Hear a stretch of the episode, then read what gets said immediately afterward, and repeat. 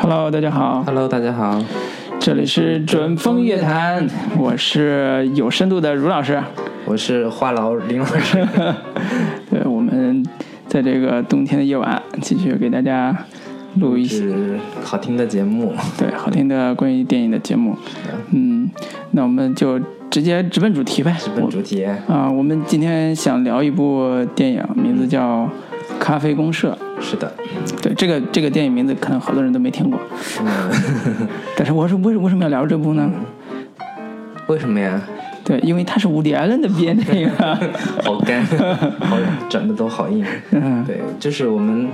就是作为文艺青年嘛，就嗯，是有一个人是始终逃不开的，对就是伍迪·艾伦。对，然后我们之前其实也聊过他的他的电影，在之之前聊出轨的那一期节目讲到过他的一部片子叫《三莫点》，嗯对，然后这次我们也是我很喜欢的一部。新片，叫《咖啡公社》，对，这是他二零一六年，今年新出的片子，对一六年上半年，之前在那个戛纳电影节上 放过。对也就放过然了。后呢，然后那个我前两天是看了看了一条新闻，嗯是那个美国《时代周刊》评选二零一六年就是十大烂片，啊，然后竟然赫然有一部是伍迪·艾伦的《咖这啡部啊公社》这部咖啡公社是吧？这太令人大跌眼镜了！伍迪·艾伦竟然会上烂片榜，对对这这这这一部片子，我觉得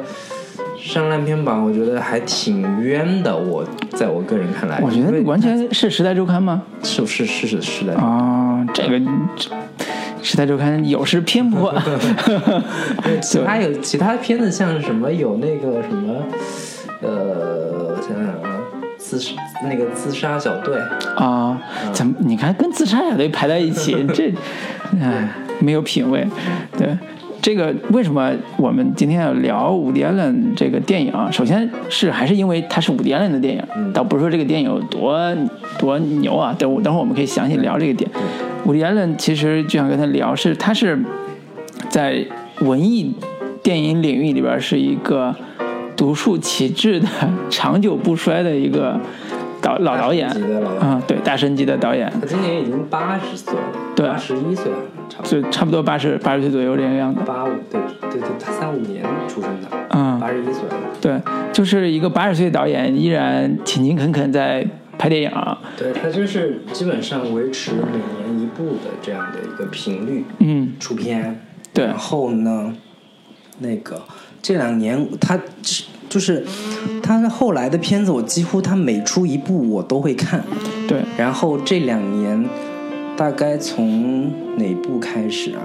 在上我看到上一部，我觉得是伍迪·艾伦的杰作的，还是要追溯到那个《蓝色茉莉》。嗯，那然后是哪一年呢？一三年一。三还是一四年的，嗯然后后来他陆续都有出，嗯比如说像什么《魔力月光》嗯《无理之人》，嗯，然后一直一直到这部《咖啡公社》，对，这几部片子在我看来都属于那个伍迪·艾伦后期或者说晚期那种比较平庸的作品，嗯就是也好不到哪里去，但是那个哪怕伍迪·艾伦拍出来的平庸作品，也是比一般的其他导演烂的，不是 好好出去好，很多的对，也是比那种一般导演的所谓的水准制作要好很多。对对对对对，对这个伍迪·艾伦，我看伍迪·艾伦最大的感受是，嗯真的是在在某一年的某一个点上，突然能够及时的看到他的新片。嗯就比如说是我印象里边，应该是在三百点前后吧。嗯就是我突然有一种意识说，我同步在跟进看伍迪·艾伦的电影。嗯而不是在当年是他他有几十部电影在等着你去看，你根本看不完，嗯有参差不齐，其实质量也参差不齐，就是你根本看不完，你只能看挑他最好看那几部，什么《汉娜姐妹》啊，什么那个什么《曼哈顿》这种曼哈的，顿，然后安妮后对，安妮霍尔这种的民，间像什么巴黎野玫瑰啊，对或者对，那就是那他他这都算他好的在了，嗯我看来，伍迪·艾伦是我看过的美国导演的片子最多的 导演，因为他产量实在太高了，你知产道吗量产量很高。然后我觉得最重要的一个点就是，伍迪·艾伦的片子无论怎么样，它不会是像那种欧洲艺术片导演那种，它不会特别难看，对不会，他是他是正统，就是受各种戏剧影响很深的那种导演，他是会非常注重让观众看到一个故事的，看嗯到一个好，至少是好看、有嗯戏剧性的故事。嗯他不会去过度的追求那种非常非常晦涩的表达，嗯嗯因对为我觉得就是就是他早前其实是做那种喜剧出身的嘛， 对，最早是做脱口秀和段子手对出对对，身他的，就是个段子手，嗯后来做了什么那个像什么傻瓜大闹电视科学节目城啊，后来就做这种早期电那些影，嗯片子《香蕉》，其实它有点像早年间，呃，那个金凯瑞的那个感觉对。对，我这么说吧，就是如果啊大鹏 现在的大鹏能够坚持拍电影拍到四十岁，嗯而且有一定的自己的所谓的水准水准往上升的话嗯还，是得多读书。对，如果是水准是一直往上升的话，那那就是未来的伍迪安了。对对就是说白了，就是如果你看现在的大鹏，就你就想伍迪安早年就是这个样子，嗯早年间就是做屌丝 屌丝男士出来屌丝男士出身的那种。对，但是嗯现在伍迪艾伦都是标榜是文艺电影之、嗯是大师作品的这样一个我觉得人物，就是有个区别，就是可能主教练早年间人家还是有很好的戏剧功底和哲学功底的这些东西，嗯去去做支撑的。他哪怕做脱口秀或者做喜剧，他嗯还是会有一些更多的那种哲学思考的那种那种梗呃小小在哲理，啊对对对对小哲理。伍迪艾伦其实在，呃拍电影之余，他最做的最多的事情有两件。一件是自己特别喜欢吹那个吹那个小号什么的，小号好像对是，然后经常去纽约的这爵士这种夜晚的嗯俱乐部里边去、去吹这个爵士，还有一个是特别喜欢写文章，尤其写啊那种对写小散文或者小哲理的小故事，呃，他写过一些戏剧，对，嗯也有戏剧的东戏剧西，嗯也有一些小散文，我印象很深刻的。小杂文什么的其中一个叫《门萨的娼妓》啊，门萨的娼妓呢，这个那个故事是挺很有意思的，就是好像是讲的有他好像是个心理医生，嗯接来有一个病人来找他，嗯他说说他遇上了一个妓女，那个妓嗯女每次那个跟他接客，就是每次每次接待他的时候就跟他聊嗯聊文学，嗯，聊艺 术，然后呢，人也是正常中文系毕业的啊然是后吧，不同的那个类别还分收不同的价格，然啊后这个聊什么诺贝尔文学奖呃获得者是这个价 格，聊比较文学是这个价格，嗯聊什么哲学是这个价格，然后就这就这种对，有知识有文化的这个对对陪聊客，嗯，对，所以其实伍迪·艾伦在他的成名作的当时的标签儿，其实是一个特别纽约知识分子的一个一个标签儿，对对对所以所以所以才后来形成了所谓的文艺电影这个、这个嗯、呃风格吧，对那么今天我们其实想聊的是他这这部晚期的这部这新这片部新片， 对，最新，所以说我我我是很感慨说。那个小老头的片子是看一部少一部，我 真的觉得是还真的是就是他出来一部片子，不管怎么样，我都会都会还嗯都会追着挺愿意好好去看看到。对。对我，我们今天还是先就是废话不多说啊，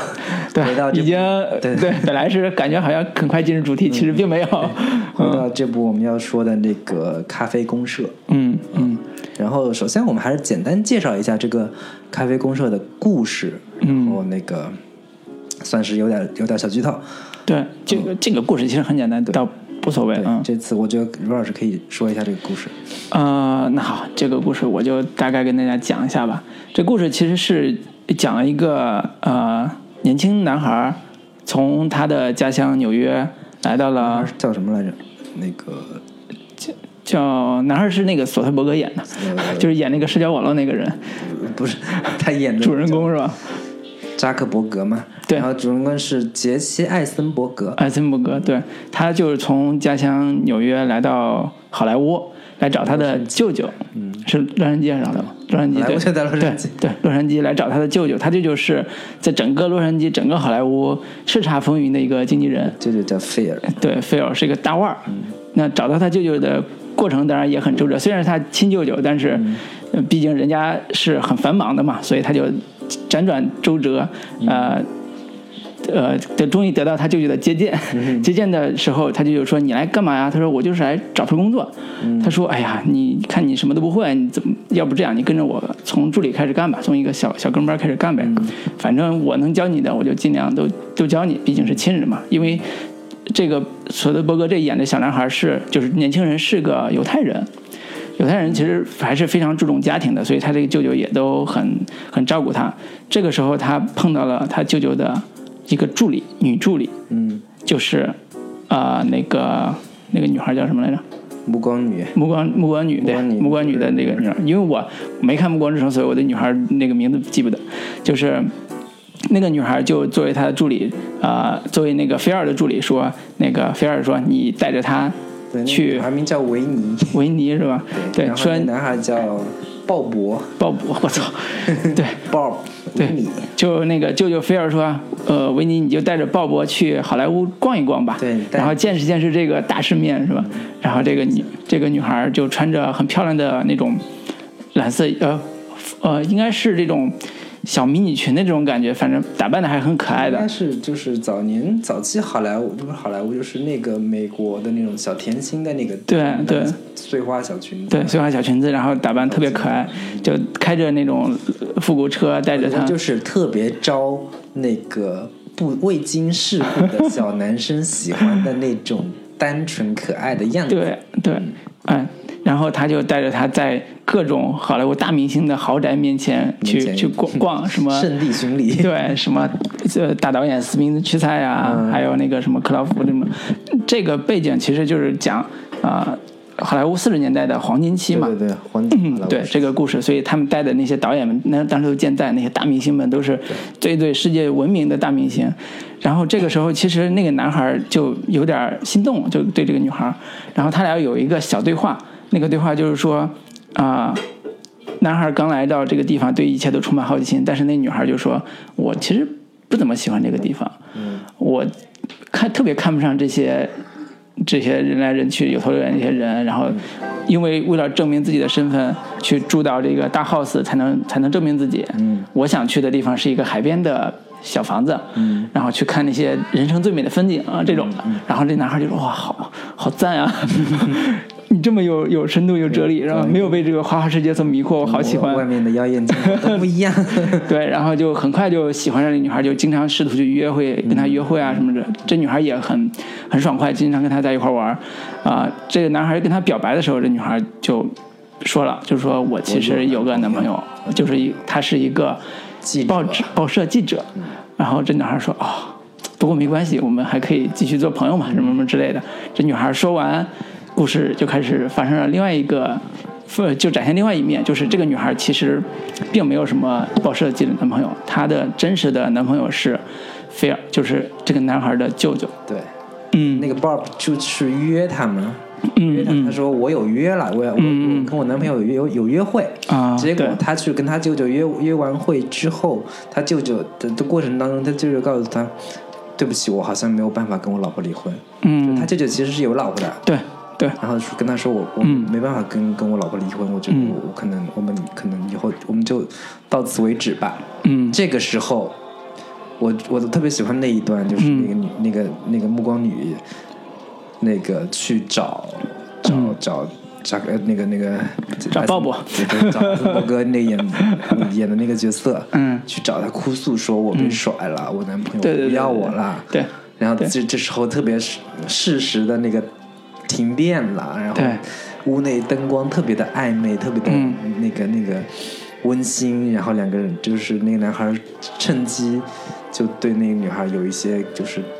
心动对了，诉衷肠的嗯那种举动。在那那个女孩最脆弱的时候，企图趁虚而入，然后那个女孩也是半推半就的，就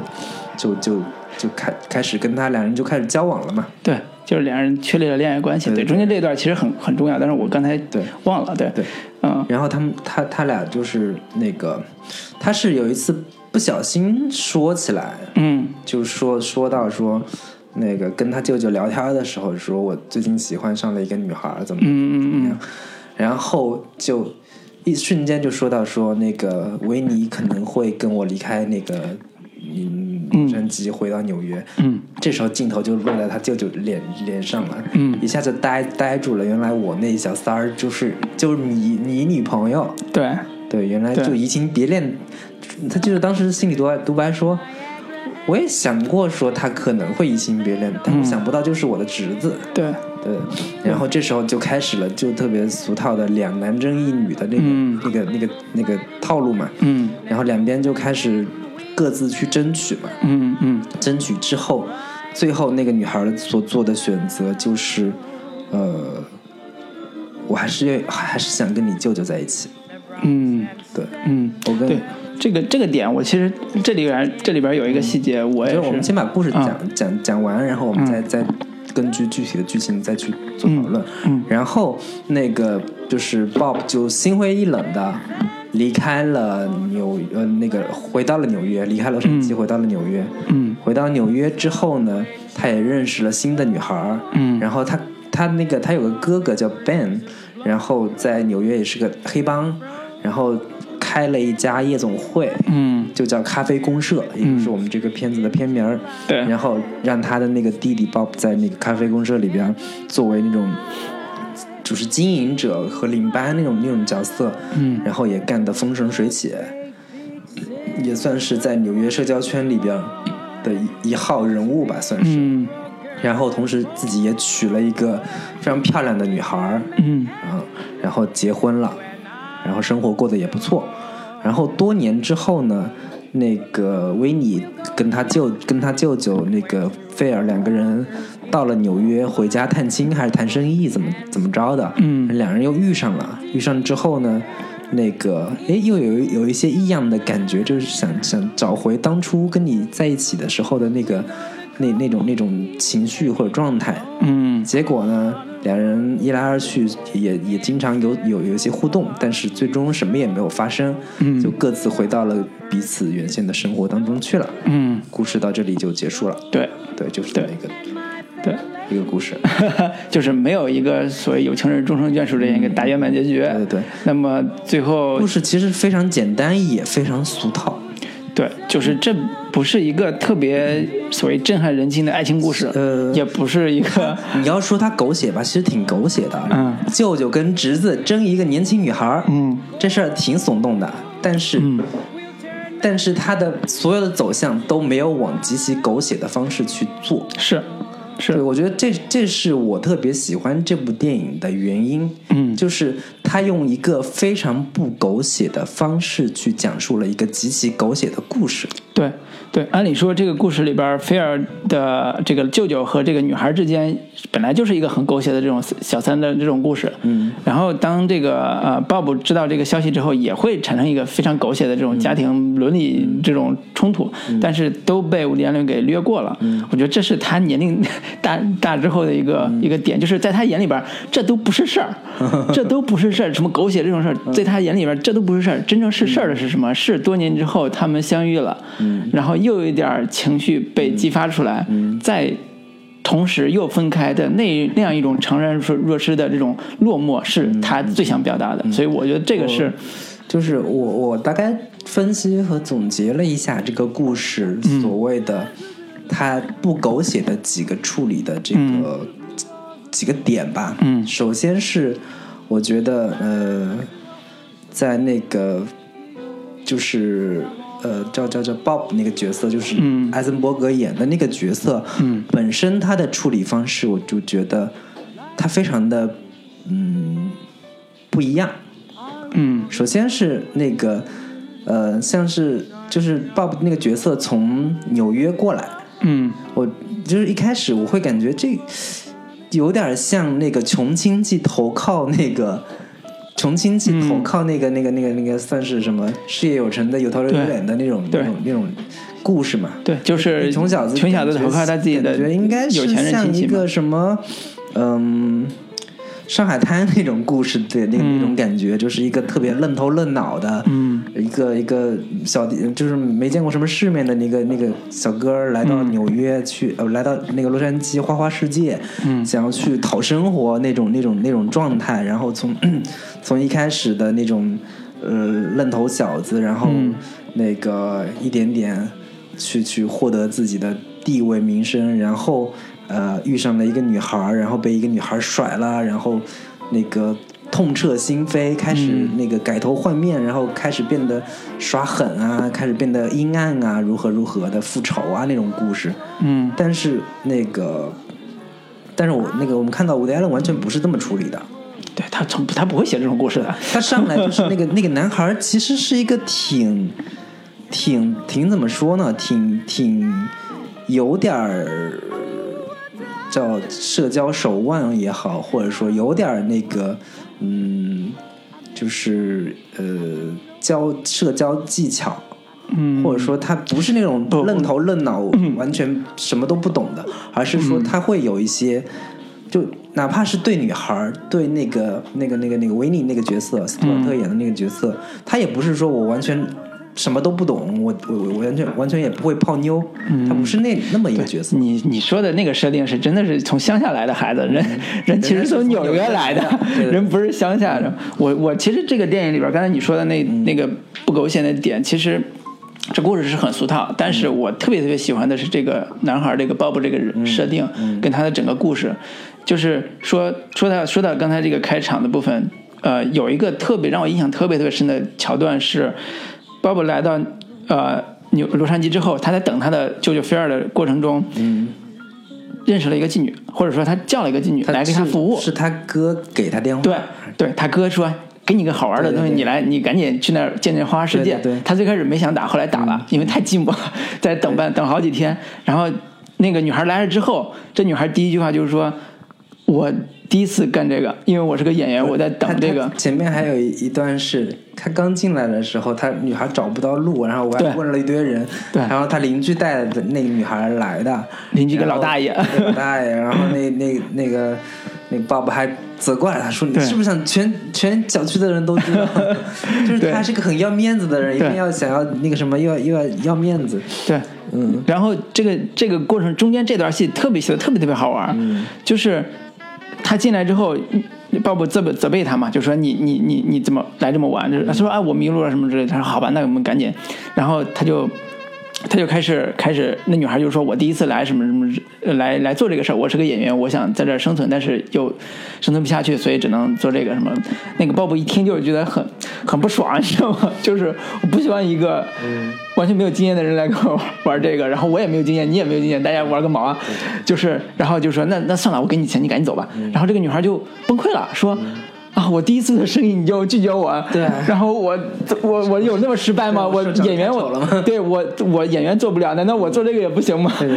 然后鲍勃说我不是这个意思，但是我就不想，今天我没有任何兴 趣，然后就就就那什么对，嗯就俩人就在房间里边就白吃这个这个细节，就是最后还是没有那个那个做成，中间甚至有一度说啊，鲍勃说啊，行行行，可以可以，咱们赶紧弄，弄完之后赶紧离开，嗯，最后还是拒绝了，还是分开了，就是他最后拒绝的点是，他问那女孩叫什么名字，女孩说了一个什么什么名字，嗯，然后他一听是这是个犹太犹太人嗯哎的名字，然后他就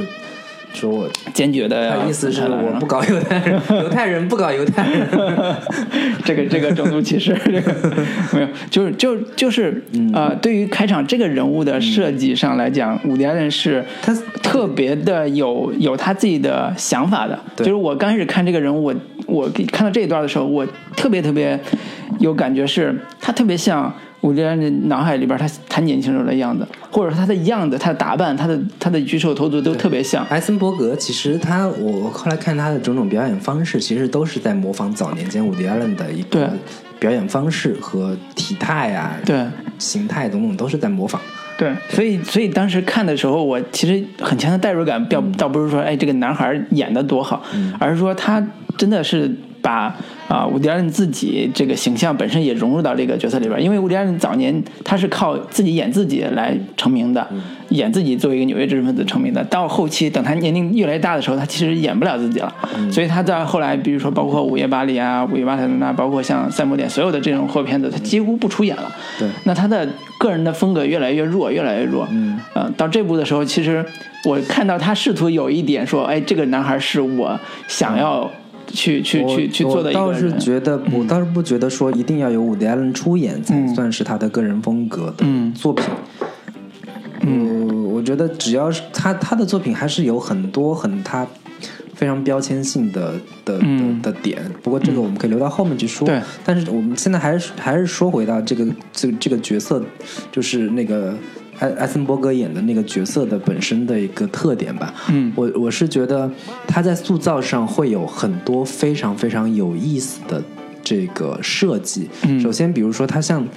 就是他不是传统意义上的那种主角型、主角型的人物，对，就是我不知道你在看的时候，就是像那个男主、女主跟跟他舅舅三个角色当当中，你是更带入哪个角色？我更带入的是菲尔这个，呃，不是那个，不是菲尔，还是这个艾森伯格这个，对，还男是主，还是鲍勃但这是个我是其实是一度是带入那个女主的那个那个形象里边去。嗯嗯就讲实话，这个故事里边男主女主都不是什么好东西。嗯我我我从而且不叫什么，不是什哦么好东西，都不是什么传统意义上的主角型的人物，就是嗯也有充满了各各种各样的瑕疵，嗯，然后也说白了，这不是一个爱情故事， 呃我。不是，或者不是一个爱情片儿的一个正常的我表不是表现说方式，嗯它是不是爱情片或者怎么样？是一般的正常的故事当中，就是我你容许主角有种种的瑕疵，但是他肯定是有一个非常大的优点，嗯或者非常大的闪光点，让你去代入，或嗯者是让你去去崇拜也好等等的。但是其实这两个人物其实都是没有的，嗯，就是就是没有一个核心的情感落脚点。比如说，我是因为啊、呃喜欢这个 Bob 他的处境，嗯啊、呃爱上一个爱不爱不了的人，所以他才那如个什么果还他是一是个极度那种缺乏自信的穷小子，观众会有代入感，嗯就是带入一种小人物的情感。嗯如果你是一个怎么样高帅富，嗯观众会对你产生一个女性观众会对你产生那种幻想，对嗯你产生那种那种那种崇拜感。嗯但是这其实这他是两头不靠的，嗯就就是艾森伯格这个角色，嗯，首先他嫖妓，这个角色就是对于就一下就毁了，对对于女性观众来说，这是这是毁的，对对。 对。然后所以这就是他牛逼的地方，你知道吗？ 对，其次是呃，你追那个女孩儿，嗯但是一旦那个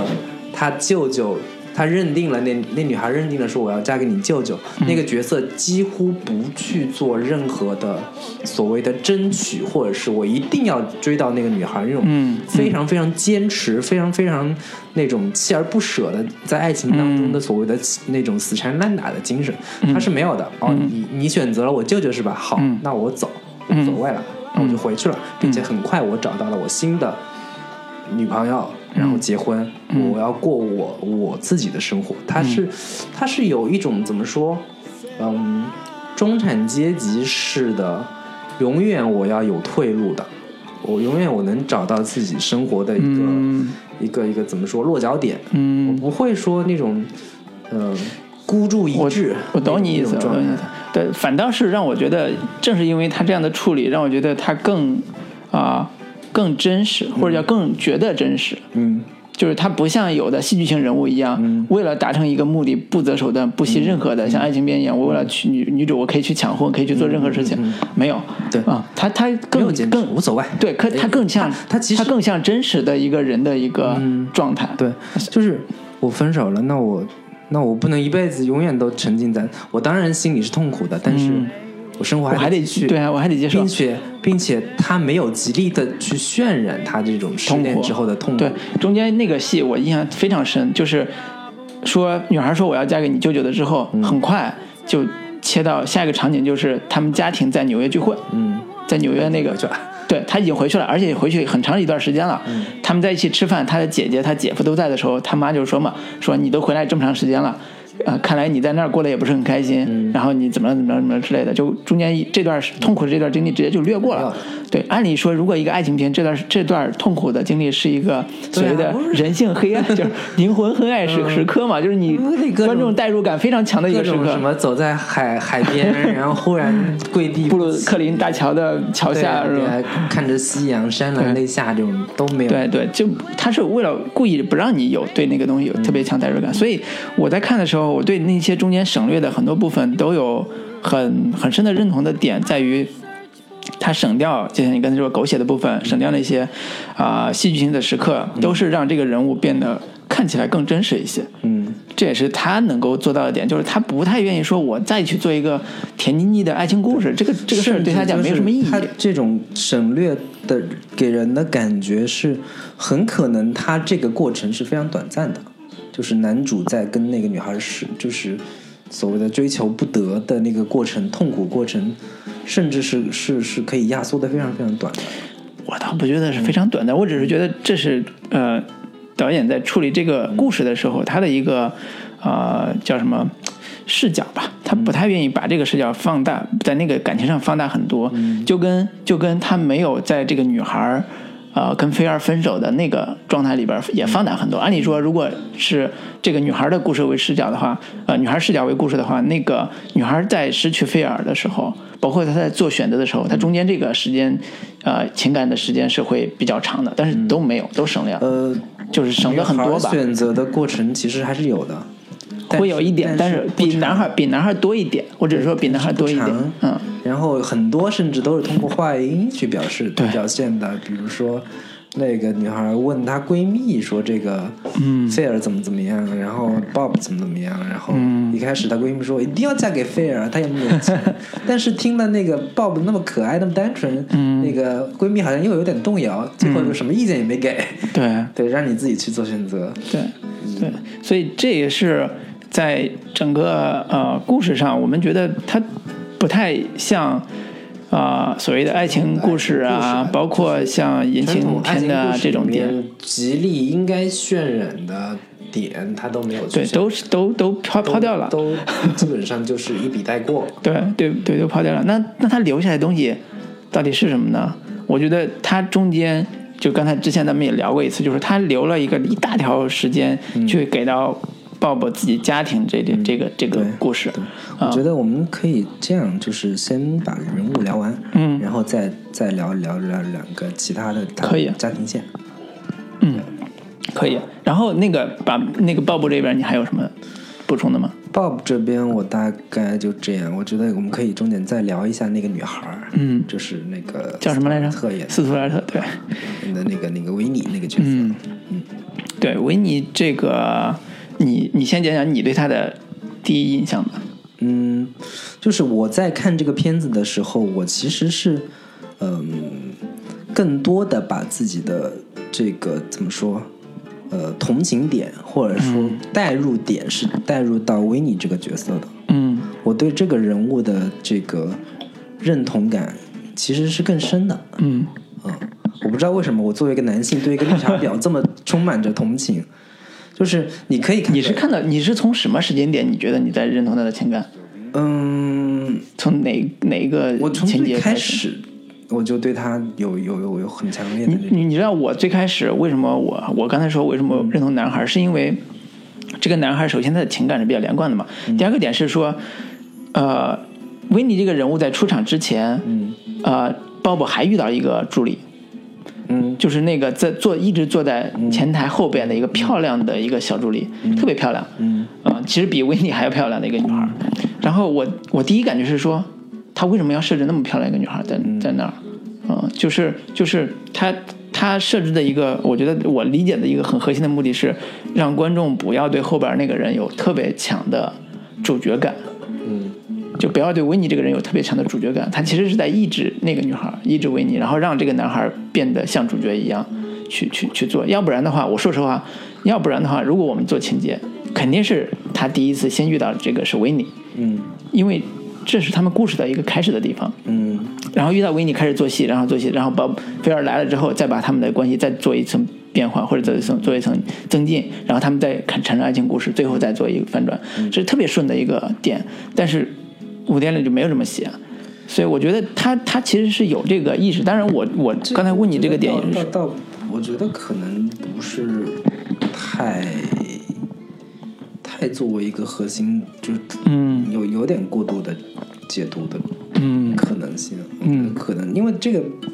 一个是他舅舅的私人助理，一嗯个是他算是公司的行政助理那种那种感觉，嗯两个人不同的有不同的分工分工，嗯一个是前台，一个是秘书，嗯，好好，OK，啊，反嗯 正我觉得那个女孩挺漂亮的，是是，就是人容易，男性观众容易被那种就长得好看，就觉得对他是个主角，对，然后但是他是个明星， 对，所以这个当斯图尔特出来的时候，其实我第一印我第一印象是觉得他打扮的特别不像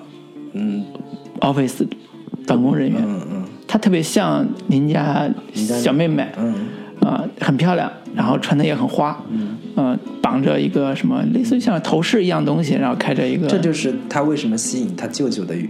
对很关键的原因所在。对因为那个谁，就是那个 Bob 之前他不知道他舅舅有有别的，嗯就是他他听说他舅舅有有女朋友想要离婚，嗯，有这么这么这么一些事情，然后他一直那个他后来怀疑说，哎，是不是那那个那个演员那个那个明星？然后他舅舅说，我怎么会喜欢这么这些廉价的东西？你以为我那么肤浅吗？嗯， 我怎么会喜欢那那那些肤浅的女人？嗯，他的意思是，那个那个那个维尼那个角色那个人，其实是他心目中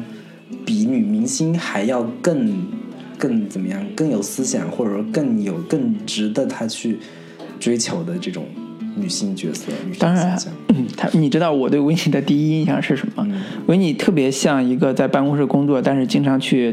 单向街的一个女孩 儿， 像不像啊，？你看这个这个这 个，像不像？有点有点，对吧？嗯，就是我心目中的东西在诗和远方，你知道吗？就是我虽然在嗯对这个我我在在我比如说甚在至华谊在工作，虽然在华谊工作，但是我其实天天要去单向街听那嗯些呃文学大师啊剧院，对，听许知远啊，去听国家大剧院呀，对啊，去这些地方去什么那个电影资料馆呀， 对啊，对啊， 去就是 MoMA 对啊，去的是这种地方，就不是那种哎肤浅的讨论说今年挣多少钱，跟哪个明星在一起喝酒啦，跟哪个人在一起吃宵夜了，没有啊。对，不喜欢大人物，要做真实的自己，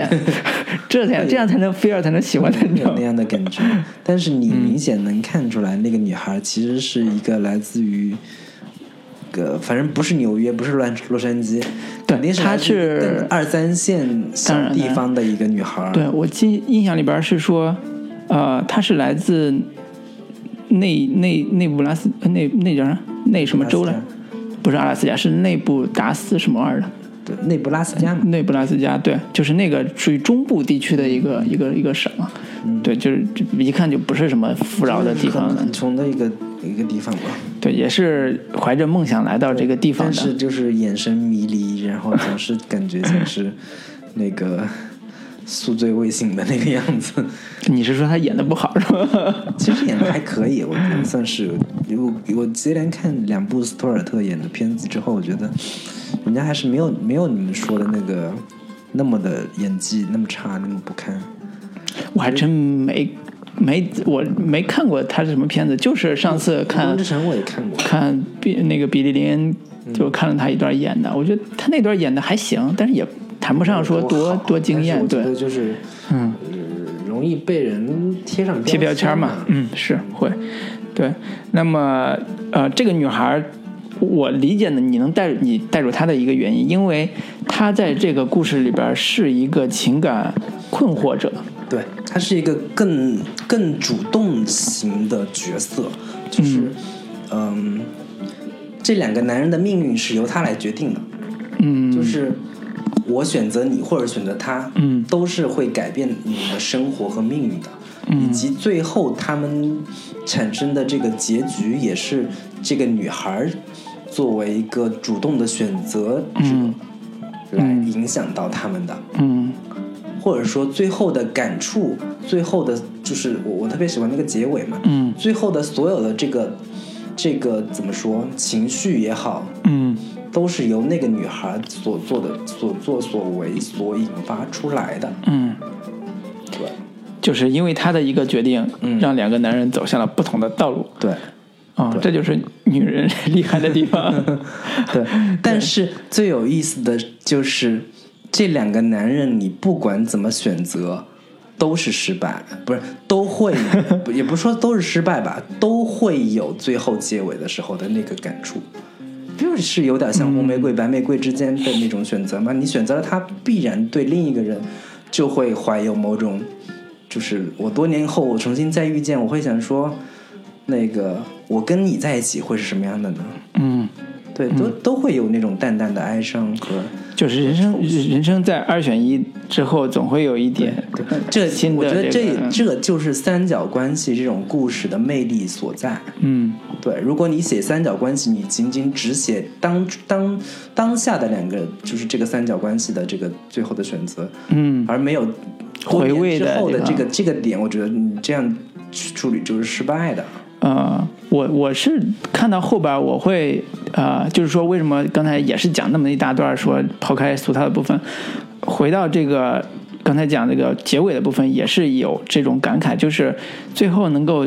检验人生的、审视人生的，就是经过时间打磨之后，嗯你才能去审视你的人生，审视你的过去那一段儿、那段儿情感经历，然后再去回味它，说我是遗憾呀、嗯是庆幸啊，是欢呼啊，还是怎么着，就是。有这个过程，所以中间他这个故事里边儿，中间也有一个人点了题了，就是说苏格拉底说，没有审视的人生嗯是是不值得过的嗯不值得过的。然后后边又有接了一句说，但是这样的人生也是没有惊喜的。对对对对审视对我的人生是没有惊喜的。对他，他也是在回回味这就个，是讲实话，这种道理道理都是非常非常廉价和非常非常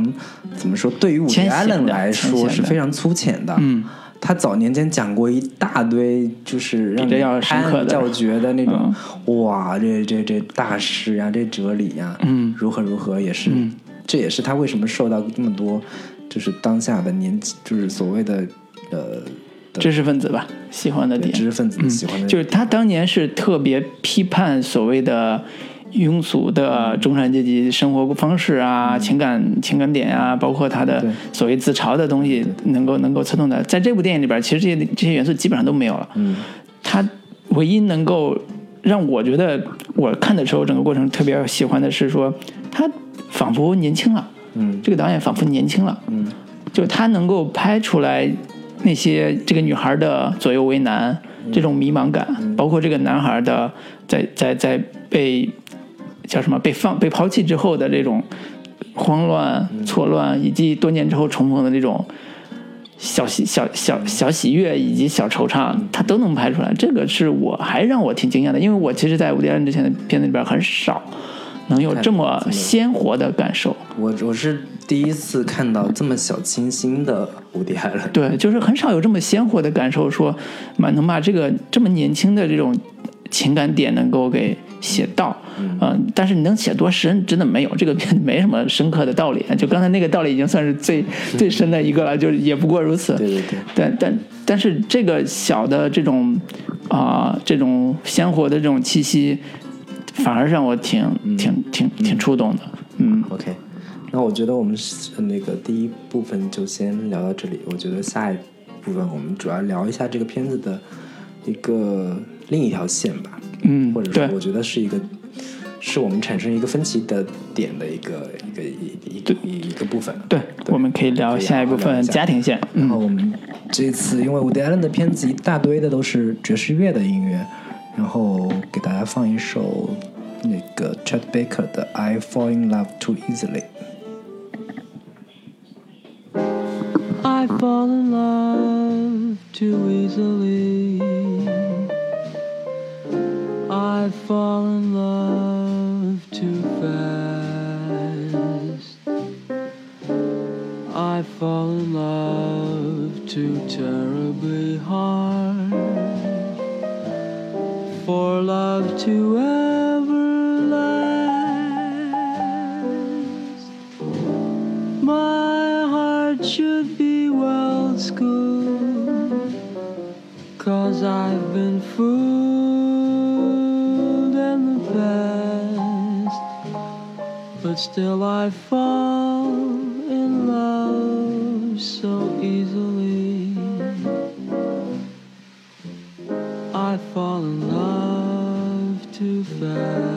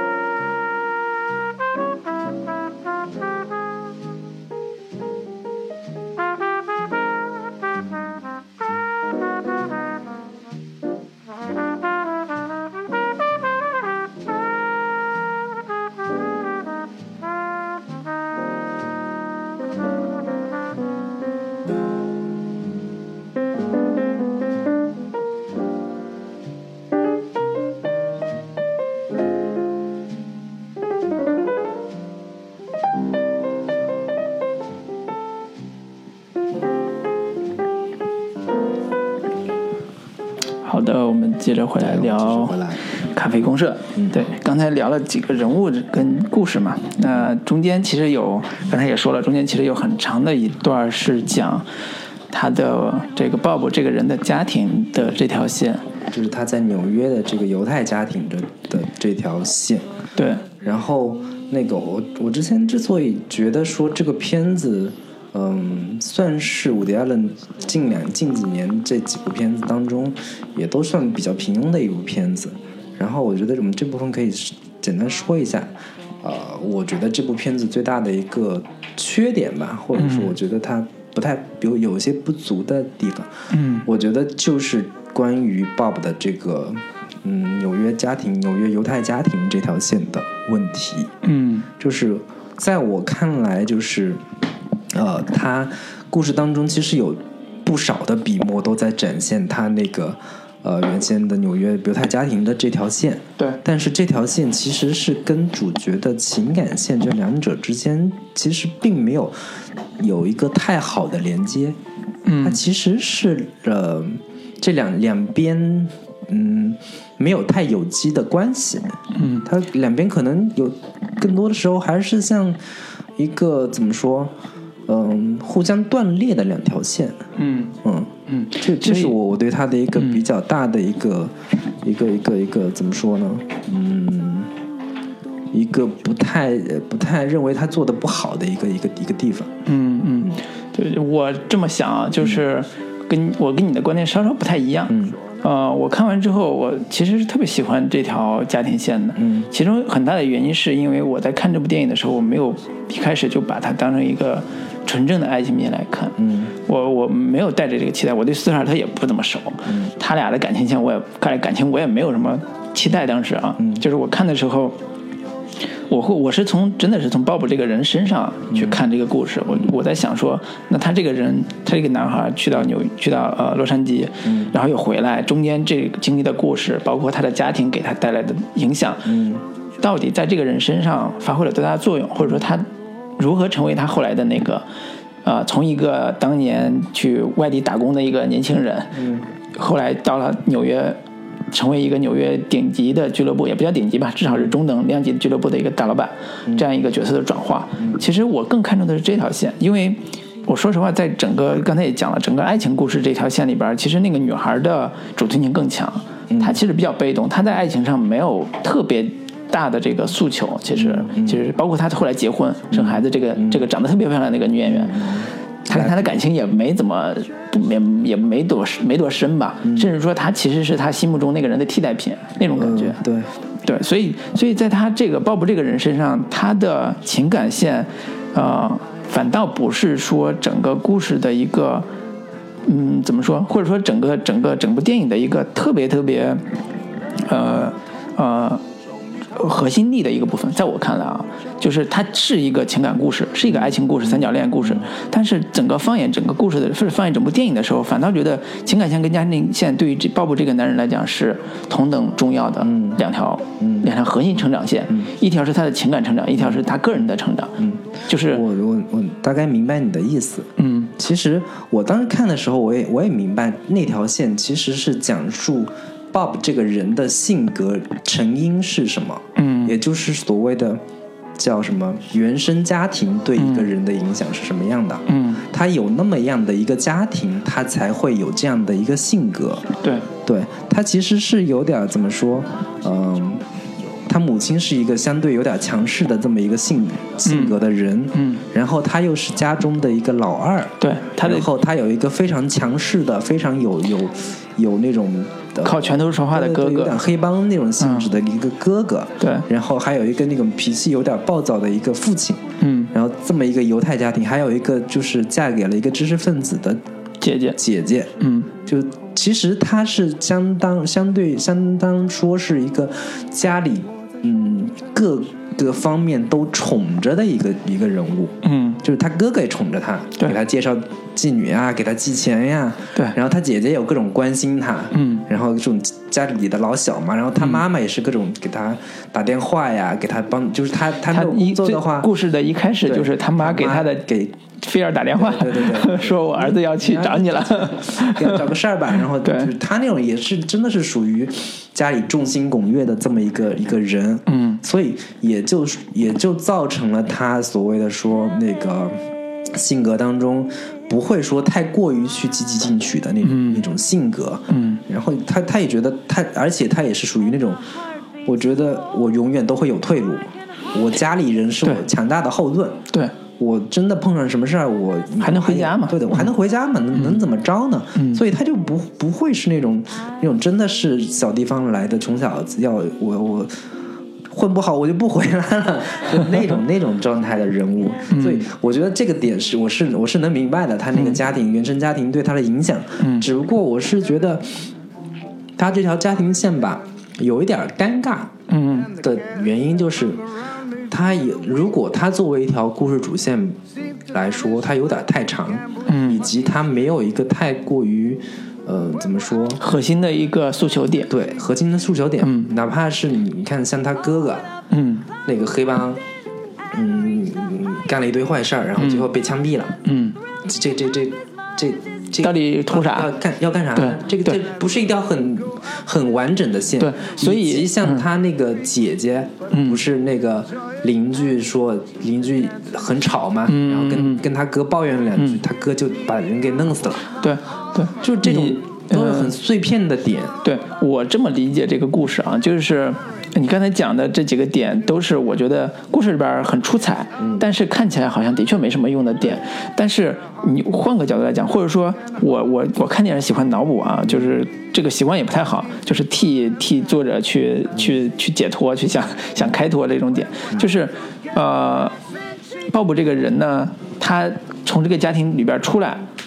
呃，在纽洛杉矶遇到这个女孩，但是她过得并不好。回去之后呢，他们家人给了她很好的一个帮助，就是呃，在她哥哥的这个这个夜总会里边儿当领班儿，工作工作一直到工作，呃，一直都上升的很好，也混了很多人脉。嗯。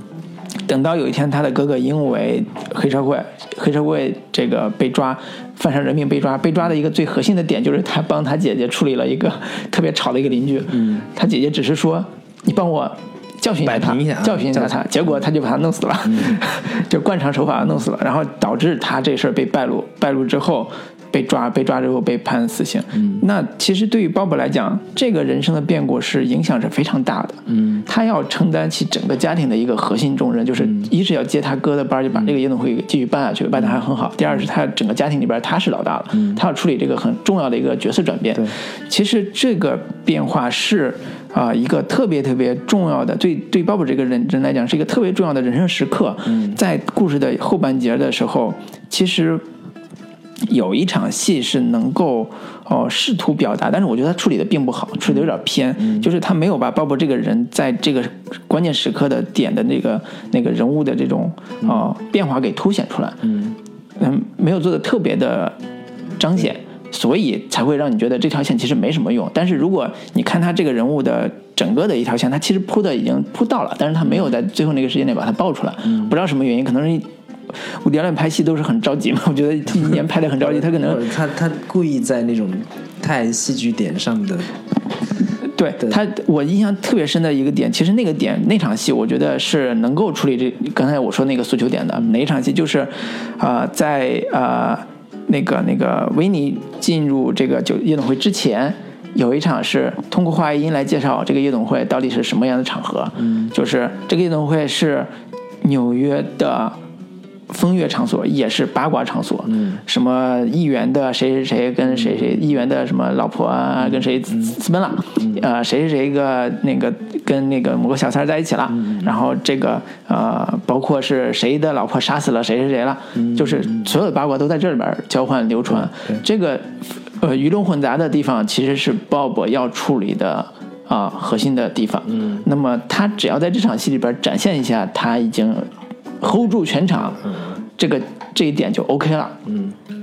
他试图用了很多话外音去交代这个八卦小嗯辫儿八八卦小报一样的信息，但是他没有把鲍勃这个人往前再推一步。嗯如果在这个时时候他往前再推一步，这个这个故事，你像刚才说那个点，就嗯就连上了就连上了，就没有这个问题了对。嗯但是我我也不知道他为什么没有做这么做，可能就是人觉得不需要，人觉得你已经 get 到这个点了，嗯你不需要再去让我这么明显的去说了。还有一种就是说，有可能是呃。索德伯格叫什么索什么伯格来着？艾森伯格艾森伯格对，艾森伯格这个人的啊、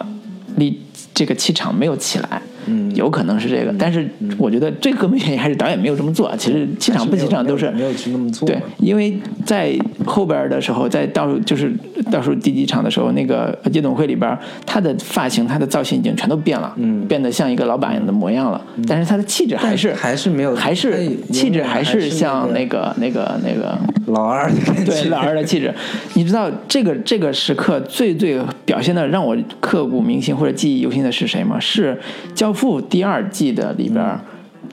阿尔帕西诺对对对接班的时候那个镜头，就是哦，那人的大佬们都做，就是他已经当上了大佬了。嗯，虽然很年轻，但是不得不接班。他永远他一一辈子都不想接这个班，但是他不得不接这个班。做到那儿的时候，所有人都吻他的手，然后那个门儿虚掩着，他老婆被隔在外边儿，就那个那个镜头是代表着他的地位已经上升了。其实就缺这一个，对，其实就缺这一个。如果 OK 了，这个这个故事就但圆满了但我觉得他始终都没有让人感觉到他真正的有有所谓的，或者说能取代他哥哥，能达到对他那样他肯定取代不了他哥哥这种。他无论从范儿，无论从种种的这些，他这我觉得他顶多也只是说我能在这个场所里边充当一嗯个还算不错的，呃，怎么说，管理者，嗯，或者说一个不错的接待者这样的一个一个身份。对哎他现在其实是还是按照他自己的习惯在去做，呃，只不过我是没有处理的嗯对那么好对而已。我觉得是，但是我我觉得其实这个故事里边最最好玩，让人让我产生啊心里边一乐的那个很多很多情节都是在他们家庭线里边。啊，就是 看的时候很幽默、很好玩的，都是的。比如说，那个她的姐姐姐说那个邻居特别吵，嗯，呃，然后然后让她的丈夫那个知识分子去跟邻居争，去跟邻居说一下的时候，那个那丈夫跟她一说，那个邻居很霸道，就是骂了她一顿，那丈夫就说：“我跟她说了，但是她不听。”对对对，对，其实我觉得就是那个那个伍迪·艾伦挺多，就是对这种知识分子的这种嘲讽 的这种点还挺多的。对他早年间他一大堆片作品都是就是展现这种知识分子，嗯 对，又没用，但是呢又虚伪，对，哪怕是我我我招 妓，也是那个，哎呀，我又想获得这种又想兴奋感肉体又想心理快感上有有又抚慰觉得哎，这太廉价了，我对我希望能从他那边先有一点精神上的那种那种那种共鸣感，嗯怎么样？对就是你你们你们知识分子太太无聊了，太对然然后然后那个刚才说那知识分子，我想起来后边还有一段更好玩，就是他的黑帮哥哥把那个那个邻居弄死之后，然后警察来调查，这时候那个知识分子那个姐夫才想起来说：“我操，不会被他哥哥弄死了吧？”然后他姐姐说：“那又怎样，弄死就弄死呗。”然后他那个姐夫就说。你怎么能这么想呢？他是一个人啊， 虽然他吵弄了音乐吵着你，就是音乐放得很大吵着你，但罪不但至死对，但是他那个意不思他罪不至死啊！他你怎么说弄死就弄死了？这个你你的你的这个弟弟简直是 太没有人性了，什么之类的。他说还不是为了你好 吗？就是这个 知识分子在真理面前永远是这个坚持的，你知道吗？就是这种这种话，当然没错啊，肯定肯定确实是这样。那嗯，你就因为人家吵到你了，就把把人弄死。但是有时候，就对普通观众来说，这你怎么能不痛快呢？嗯对你个大老爷们儿，你对你你你一点都没有那种血性，没有那点儿这种这种血气方刚的劲儿。对，所以好多人看电影喜欢看黑帮片儿嘛，就是好爽啊。对对对对对。对我我我也不追求政治正确什么的，所以在家庭这条线里边儿，我我其实是还挺沉浸其中的。我对很多细节啊，包括他哥哥给他一张电话号码，说你给打这个人过来跟你玩儿什么的那种细节，我就觉得还挺挺有意思。所以其实我是觉得这家庭这条线其实是可以做得更更更好一些的，嗯就是说可以就是跟那个主角那条线融合的更紧密一些，对会会那让整个故事更更连贯也好，更更气场更对，其实或者说更更更突出一些吧，就是在这个这个主题上，因为这个主题整个简单来说还是一个爱情主题，就总总体来看会觉得是一个爱情爱情主题。那么爱情主题的旁边有一场这么长，大概三十多分钟、四十分钟的一个家庭线，就会觉得特别拖，对特别拖这个爱情，但是爱情又很 浅，就会让人哎这故事是很烂啊。 但是我真的是觉得有时候我们我自己看电影有个习惯，就是说我不在乎别人说它烂还是好，嗯我只看它这个这个里边我有没有我喜欢的部分。对，然后，呃，其实讲讲讲到，说实话，讲到后就是我最喜欢的这个点的话，其实是后边那一段，嗯它后边那一段的处理是我对这部片子非常非常非常非常认可，或者说如果打分的话，我给它提往上提一分的这个这个这个点，就是在于后面这个它的处理，嗯，就是多来年讲之讲这后个，嗯对，多年之后，嗯、那个他舅舅菲尔带着维尼回到那个呃纽约，嗯见到那个呃所谓的 Bob 跟他妻子种种的这一场戏，我觉得这这这一段一长段的处理，我都觉得非常非常有意思。嗯就是，呃，我非常喜欢的原因就在于说，嗯，他没有去非常非常，我我们前面也说过嘛，他非常非常不狗血，嗯非常非常不狗血的原因就是多年之后，呃，菲尔带着维尼回来，嗯并没有所谓的说一个两两双方地位上的某种不平等，或者说某种落差，嗯比如说，我们回来之后说，那个菲尔已经破产了，嗯菲尔已这会儿已经那个什么没落了，没钱了，如何如何的，这个没有。或者说回来之后，菲尔那个对维尼已经是叫什么始乱终弃了，嗯我对你已经没感情了，我现在外边在外边一堆女人在搞着，怎么怎么样，嗯也没有。无论是金钱地位上的落差，还是那个情感地位上的落差都没有。嗯，菲尔还是一个有钱人，并且两人关系都还非常好，并对没有这样的这样的狗血设置。对，然后同时呢，那个那个那个那个呃，Bob 那边，嗯我跟他跟他的妻子也还是维持着非常好的情感，嗯至少表面上看来是这样的。对，然后还有了自己的孩子，嗯种种的，我生活过得也不错。嗯然后呢，但是这个不错，同时又没有说我飞黄腾达到我比菲尔怎么怎么样更牛逼了，也没有那样。只不过我还是过着我正常的幸福的生活，我在你们面前也不会说我低人一等，怎么怎么样。嗯，双方都维持一个比较体面的生活状态。导演，我认同这导演很慈慈仁慈，我觉得这不是仁慈的问题，我觉得嗯他是、他是真的不愿意去做太过于这种狗血的处理方式。嗯嗯，这的确是跟之前很多传统小说里边那个戏剧成分是不一样的。传统小说里边就为了说爱情，你得不到的爱情，总有一天你会失去所有，你得不到的爱情你会失去所有，就是让这个菲尔这种你嫁给的那个人变得破产，对然后你看到就是你喜欢的那个青年人，因我为们传统看网络小说从中的，他最擅长用的这种招数嘛，嗯，就是打脸。对，你当初不是看不上我吗？今天你现对我在嗯爱答 不理，明天我让你高攀不起，就是那种那种那种故事情节特别爱嗯用，然后就真的是满足传统观众的那种心理嗯心理预期。然后你我现在了，然后我在你面前怎么样？抖起来了是不是？有没有？我在你面前终于腰杆子挺起来了，然后怎嗯么我终于证明了我自己啊是吧终终于证明了我。然后你你最好是现在跟你男人性生活的不幸福，嗯，你最好是被人始乱终弃，然后抱着。抱着我大腿求我跟你在一起，嗯，就种种这样，然后我们真的才觉得好解气啊！这女人真是太贱了，如何如何，嗯，人家没有，真真的这就是伍迪·艾伦对于一个怎么说，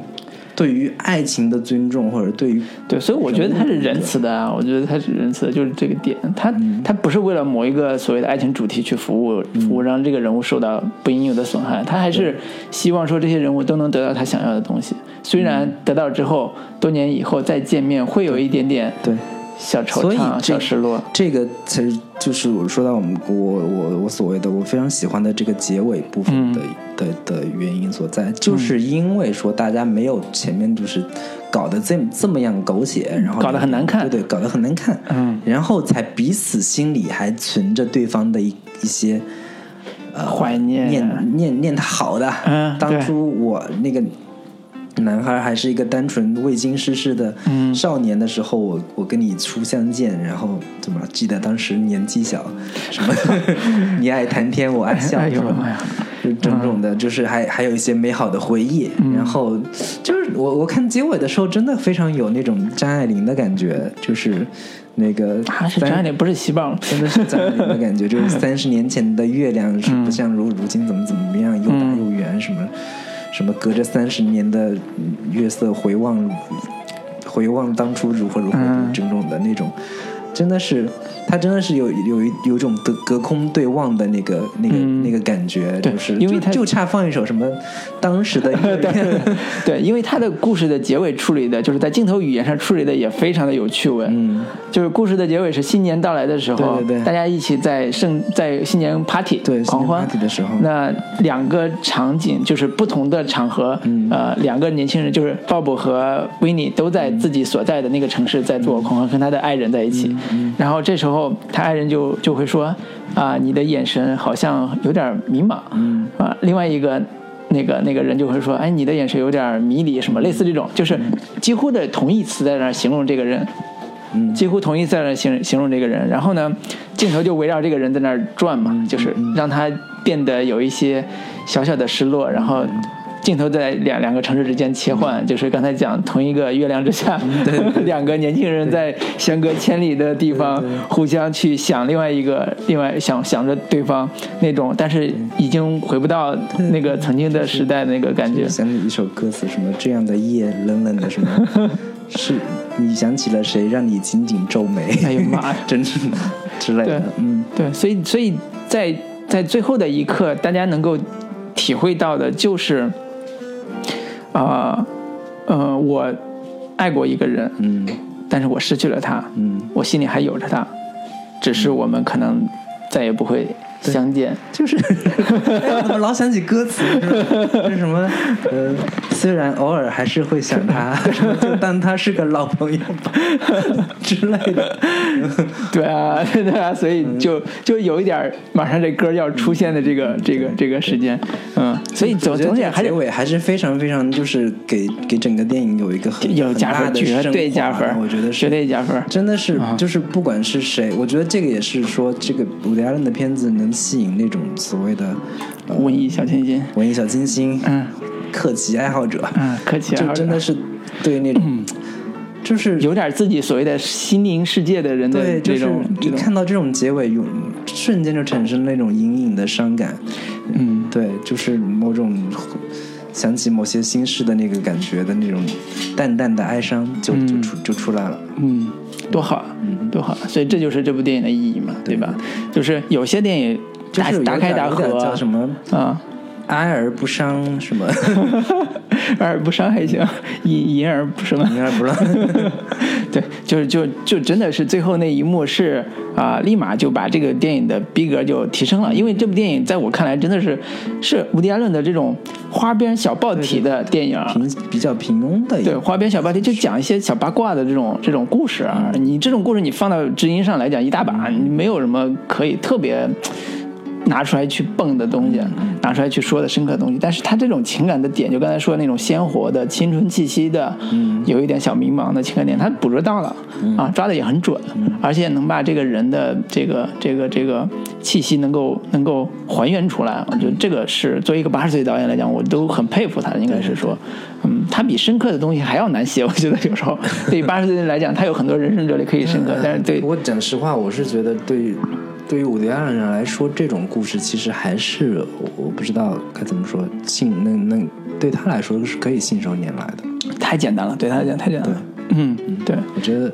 那我们这部分就对先，我们这部分就聊嗯先聊到了解了结束，下一部分我们想多聊聊，外延开。对，关于这个故事外延部分，我们想聊点什么呢？关于这个这个故事之外的，好对，，我们还聊了伍迪·艾伦这个导演呢。嗯，然后我们我们来一首那个 Lady Gaga 演唱的爵士一首叫《Check to Check》。 Heaven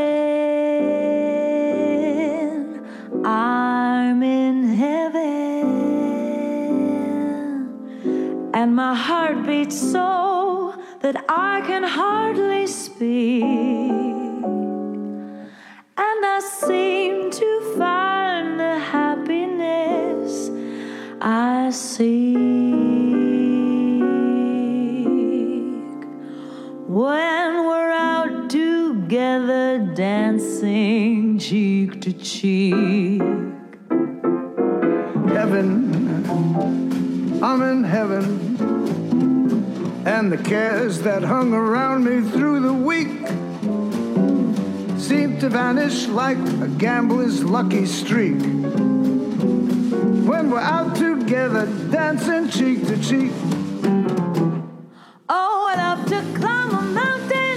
and reach the highest peak. Me too. But it doesn't thrill me half as much as dancing cheek to cheek. And I love to go out fishing in a river or a creek. But I don't enjoy it half as much as dancing cheek to cheek. Dance with me, I want my arm about you. The charm about you will carry me through to heaven. heaven. Yes, uh, I'm in heaven. I'm in heaven. And my heart beats so that I can hardly speak. And I seem to find the happiness I seek. When we're out together, dancing cheek to cheek. Go. 好的，我们继续回来，回来对，继续聊这个呃《咖啡公社》这部电影。嗯，我我我我我要不想要先简简单总结一下这个片子不。是我，我觉得还是不总结了。我就想想那个，我我看完这个电影还有一个点，正好是碰上了，就是前段时间在网上热火朝天的一个一个话题，就是《五月散人》，就是所谓的一个文化人士在 之前写时事评论的，是怎么对之前嗯对，然后在微博上发了一个发了一个一段话，说那个。呃，作为一个有点阅历、有点经济基础的老男人，对于我们这种人来说呢，无非除非是不想啊，否则就是真心没啥，真心不会那个没啥泡不上一个什么普通普通靓妞儿那种。漂 亮妞， 对，就是真心那个想泡就泡上了。嗯，对，这个话一出，立刻引起轩然大波啊！就是各种，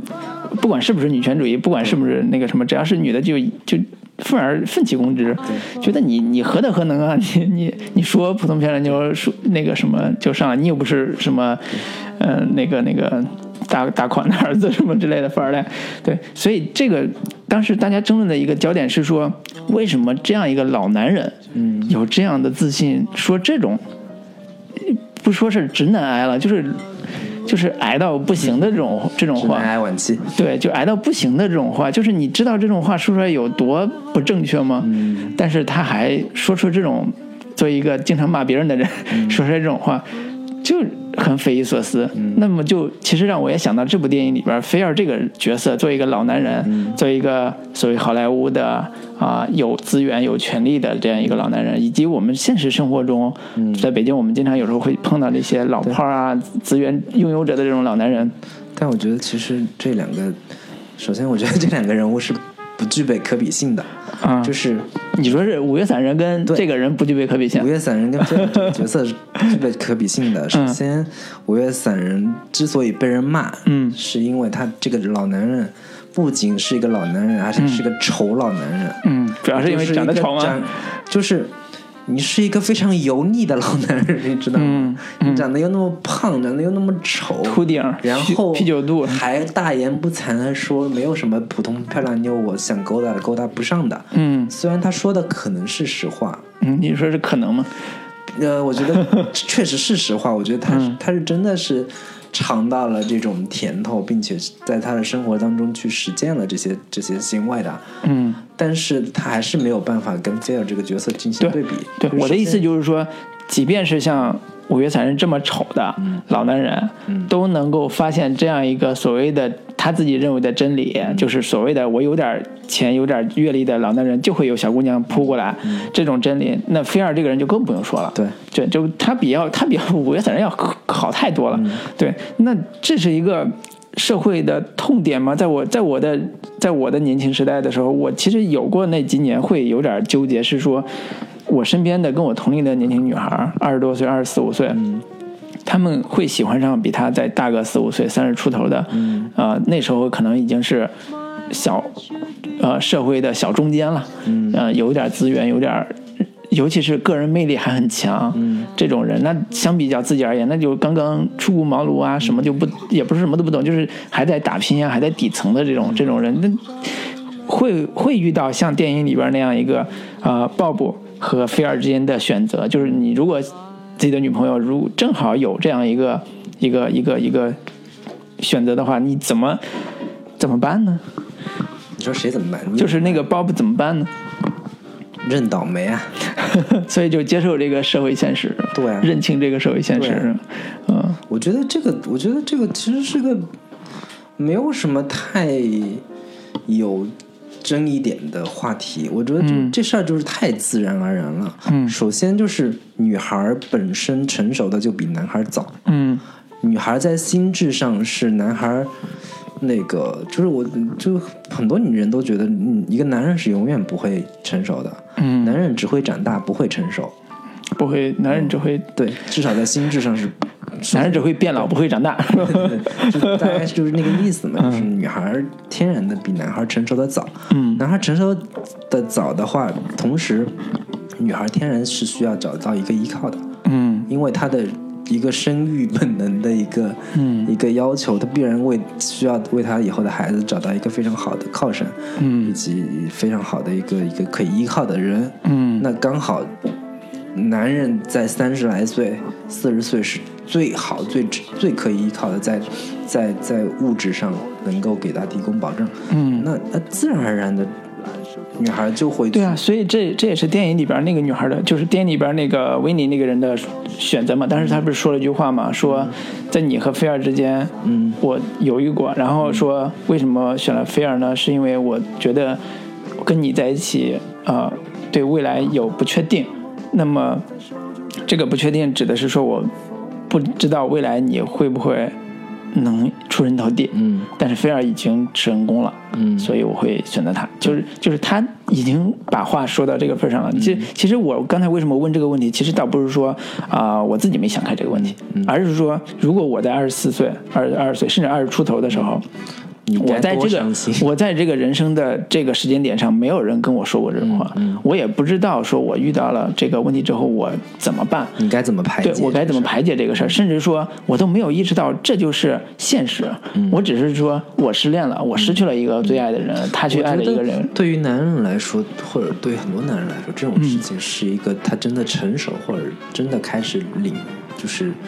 领教到现实的这个残酷性的对一个人生的第一课非常关键 的成长课程。对，嗯对，这无这个也是你如果回过头来看，嗯的确是呃。在那个时间点上，如果有一个女孩嗯这么跟你说过这种话，你那么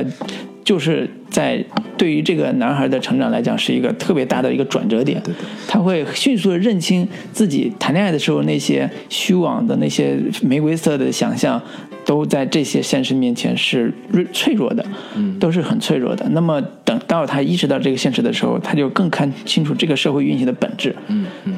这个这个本质就是就是一个社会资源的一个占有的情 就会性资源的占 有，性资源的 分配。对，其实就是回到了这个这个咖啡咖啡公社这个电影来说的话，嗯，其实这个事情对于男主角 Bob 来说也是一次成长教育，或者是他成长路上、成长过程当中非常非常深刻的一次教训。嗯虽然就是，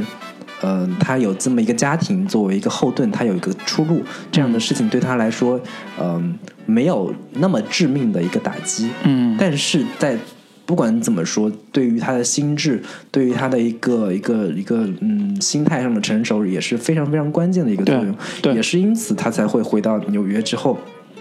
专心的我，我找一个找一个妻子，我好好的结婚，更对为务实的去去过我普通的生活，对然后好好打理，好好打理我那个咖啡公社的这么一个一个职位，嗯，对，这个对他来说肯定也是一个非常重要的一课，对，对，然后嗯，那个女主就是维尼回回来之后，嗯，多年之后回到纽约之后，遇到一个遇到那遇到 Bob 那个男主的时候，这个时候其实那个 Bob 已经嗯成功的证明了，嗯我其实也是一个可以依靠的男人，对啊，我甚至是我不比你当初看上的那个 Fair 要差，嗯但是这个时候，嗯，又能怎么样呢？嗯那两个人其实筹码相当，嗯或者说你压你压哪边其实都是对的，嗯只不过压了这边你就得不到那边，你就无法体领体会说在那边的时候我会是什么样的一个结果，嗯，就是这两个，嗯，在至少在这个故事里边没有对错之分，就是啊我觉得 就 对一个女孩来你讲，啊嗯选择 他，你选择哪个都是对的，或者又或者说你选择哪个都可能是错对的。对，我觉得这个是这个故事最有意思的点。嗯最值得回味和拿来咀嚼的一个一个一个一个点。啊嗯对，所以这个故事如果我们细细研究的话，其实它有很多角度可以去解读跟分析啊，但是这个电影其实没有没有特别大的呃展开吧，就是我觉得还是呃浅就是浅尝辄止，有点儿，对，有点前瞻折止了。就是，呃，我反而是这两年我会对这种主题会会更想去探究。嗯这个这个主题就包括咱们刚才讲的一个女孩，她在选择这个男人之间，她的心态，她倒不是说因为我就是冲着人钱去的，其实不一定是，她其实有一种很微妙的心态在这种就是平衡里边其实去我觉找。嗯得有，就是我们越来越长大，或者说越来越成熟之后吧，嗯恬不知耻的说一句，成熟啊是成熟之后，我们都三十多了， 你还要怎我们越样？来越就是，或者说我们在用一个绿茶绿茶婊、心机婊这样的词去形容一个女孩的时候，我们会越来越谨慎，或者说我们对这样的词会抱有越来越多的反感或排斥。嗯，就是用这种婊或者怎么样去形容一个姑娘，是特别特别不负责任的一种贴标签的行为。或者说他就是一个男人在这种挤受挤压的社会里边一种变态的一种一种发泄嗯对一种发泄，对，就是他觉得。好像社会资源都被人占有了，那么我就是一个受害者，那我就伤害那些看起来无辜的 或者看起来我不爽的一些人，因为你选择了不是我，你选了别人，所以我就嗯对嗯我就说你是什么绿茶婊，说你什么什么之类的，这个是是一个很，我觉得是一个很病态的一个一个一个一个词儿吧，心理对一个一个心理，对，所以所以在这部电影里边，我我说导演很仁慈也是这个点，就是他没有把这些人物都叫什么概念化或者是庸俗化吧，就是把这些啊、菲儿这个人也好，尤其这个女孩也好，这个女孩做了那么多的事儿，到最后大家还会觉得这女孩也还好，还不错，她过得也不错，她的情感处理也不错，甚至说她当年选择也未必未必一定是是是错的，什么什么之类的。对，所以所以这个嗯呃。说到这儿呢，就是觉得刚才还是说那个老男人这个论点嘛，就是老男人为什么会喜欢这个年轻小女你讲孩，这不维尼废话吗？不，你你这你我我想说的是说，他喜欢的一个呃一个一个核心的诉求点，你我我我能理解说，老男人永远都喜欢二十五岁的年轻人。嗯是，我觉得这个性驱动是永远对，第一这是位的这是第一条的，但是我觉得这完全解释不了很多事情。嗯，就是你比如说，我印象很深，我当年喜欢徐静蕾， 然后当我有一天去说，当知道说听了一个八卦说徐静蕾跟王朔 在一起的时候，我都在想，凭什么呀？彻底就 凭什么呀？为什么人家是心中王朔女神呀跟王朔对对，就是其实后来发现很多很多老男人都喜欢找很年轻的女孩谈恋爱，嗯。倒不是说要结婚怎么着的，就是谈恋爱。这个点我一开始没想那么那么清楚，对，这这不只是性上的需求啊了，我觉得还有很多的心理需求，但是我没想清楚。后来等当我成为一个老男人的时候，我就想明白了，你知道吗？虽然我现在不老，但是我已经慢慢变老的时候，我就有点想明白了。经过跟各种年轻的女孩儿接触下来之后，是吗？对，但是这个这个这个观点呢，也不是我一个人的观点，有很多人都会表达出这样在的观你点。玩弄了各种没有没有没有普，通漂亮女生， 就是他说有有一个观点是这样的，就是说男人一到了一到那个中老年那个时候，就是年龄越大越越不愿意改变他自己，嗯，他唯一能改变自己的方式就是跟跟人谈恋爱，嗯，或者叫跟年轻女孩谈恋爱。他从年轻女孩身上能够开拓她的视野，嗯，她的自己内心的那些荷尔蒙就会激活嘛，嗯，他他这个时候就是好像这个男人就重新焕发了青春一样，重新活过一次一样。就是我我是觉得这个点可能是对于很多所谓我看到的社会现象也好，或者是这些老男人的这个点也好，所谓的以前有过佳话，比如说是什么沈从文跟张兆和那个什么，我走过很多地方，我见过很多地方的云，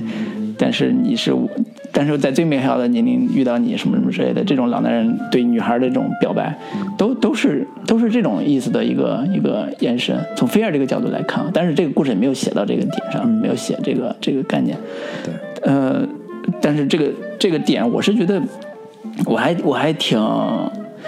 所以其实说来说去，你最后最带入的其实是是菲儿的那个角色。没有没有没有， 我我还是那个 Bob 那个角其实色我。觉得菲儿那个角色处理的还是非常不错的。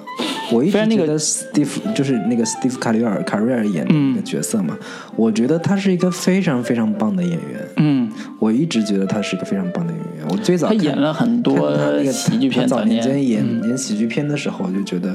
他演那个四十岁老处男，嗯，演演到那个什么疯狂愚蠢爱就嗯种种的那种片子的时候，我都觉得他演技非常非常棒。对，我觉得他演喜剧真的不，甚至我觉得不属于吉姆凯瑞的那种角色。对他他跟然后吉姆凯瑞但同时他还是他演那种内敛的角色的表演，也真的是非常非常棒。嗯，我去年看那个叫《狐狸猎手》，嗯他演的那个。演的一个一个一个一个叫叫什么来着？就是一个有钱有钱人，但是内心心里有点变态那个角色，嗯，真的塑造的极其牛逼，嗯我觉得那年他他那年是输给那个谁来着，霍演霍金的那个那个啊那那个个万物小理学班论是的吧那个那个小学班，嗯，但我真心觉得他的表演比小学班要牛逼的不知道多少倍，嗯，对，这这个电影里边那个故事讲到那儿了，但是他没有没有演的那么多，但是中间有几场戏，他的确演的很好。这个演员之前是做喜剧表演的，就是在剧场做喜剧表演的，做了很多年的就 S N L 的表演，对，周六夜现场他，他的也算是那个嗯什么，就是叫叫好莱坞烂仔帮当中对的啊一员嘛，对，就是经过多年，他说白了，S 周六夜现场很多梗都是演员自己写的，嗯对对对，所以他的们创本身喜也剧是创作段子，对段喜剧子创作上来讲是非常有有有实力的。嗯到演这个戏的时候，简直对他来讲小菜一碟真儿。是信手拈来，对这种对角色把握的真的是，就是一边又是一个一个好莱坞那种大佬型的嗯人物，然后一边非常端着，然后特别体面，对同时呢又要在一个就是年轻女孩面前表现自己的那种，我、怎么说？我觉得这个很他非他有非非常非常能体现的一场一个一个场景，就是他跑去那个剧院还对是哪儿，，他去剧院那个柜台存衣服的地前方，对然后跟跟那他聊了一嗯女孩段，说、你是不是要跟我弟弟、跟我侄子回伦敦啊，嗯回回纽约啊，怎么怎么样？你们能不要回去啊？这是。但与此同时，不断的有人跟他打招呼，对他需要在两个角色之间不停的转换，一边要跟他那个苦苦哀求说你不要走，怎么怎么怎么样，你还是跟我在一起吧，对嗯一边又要跟各种人打招呼说，哎，今天晚上要跟谁谁吃饭好，那下周约谁谁谁什么，嗯这对这个非常非常能体现他的一个对我这个角色一开始嗯我还以为他会以一个喜剧式的人物、喜剧人物的方式去演嘛，但是实际上他完全没有喜剧人物的这个设定，他就是一个又是一个那个标准的一个所谓的呃。高官的一个身份，然后去演，包括刚才讲那个喜剧喜剧剧呃不是剧院里边儿，他去找斯图尔特那个人的时候，中间那个呃身份的这种小切换，他也没有完全按照喜剧的方式去演，还是一个特别正常的一个中年男人去找他的小情人，所以说那个过程，嗯对于，就是对于这部片子来说，我们惯常的觉得说，好，那个伍迪·艾伦的片子肯定是一部喜剧，但这部片子其实喜剧感或者喜剧点都是非常弱的，都是非常少的。应对它有很多小俏皮的地方，但是它没有喜剧的设伍定。迪·艾伦是的那种，哎，我要给你讲一堆段子，怎么怎么，嗯，对，这个东西还是挺少的。对它甚至都没有什么语言喜剧这个梗在里边，对对对它有很多这种喜剧情境是，它有一个我觉得整个故事里边最大的一个喜剧情境就是，呃呃那个斯图尔特去求了一封，也不叫求了一封吧，就是找了一封那个那个那个信，嗯，就是那个那个叫什么表达爱情的一个信、信件去送给菲尔。嗯，结果呢，但是那个那个谁不知道，这个鲍勃不知道。嗯，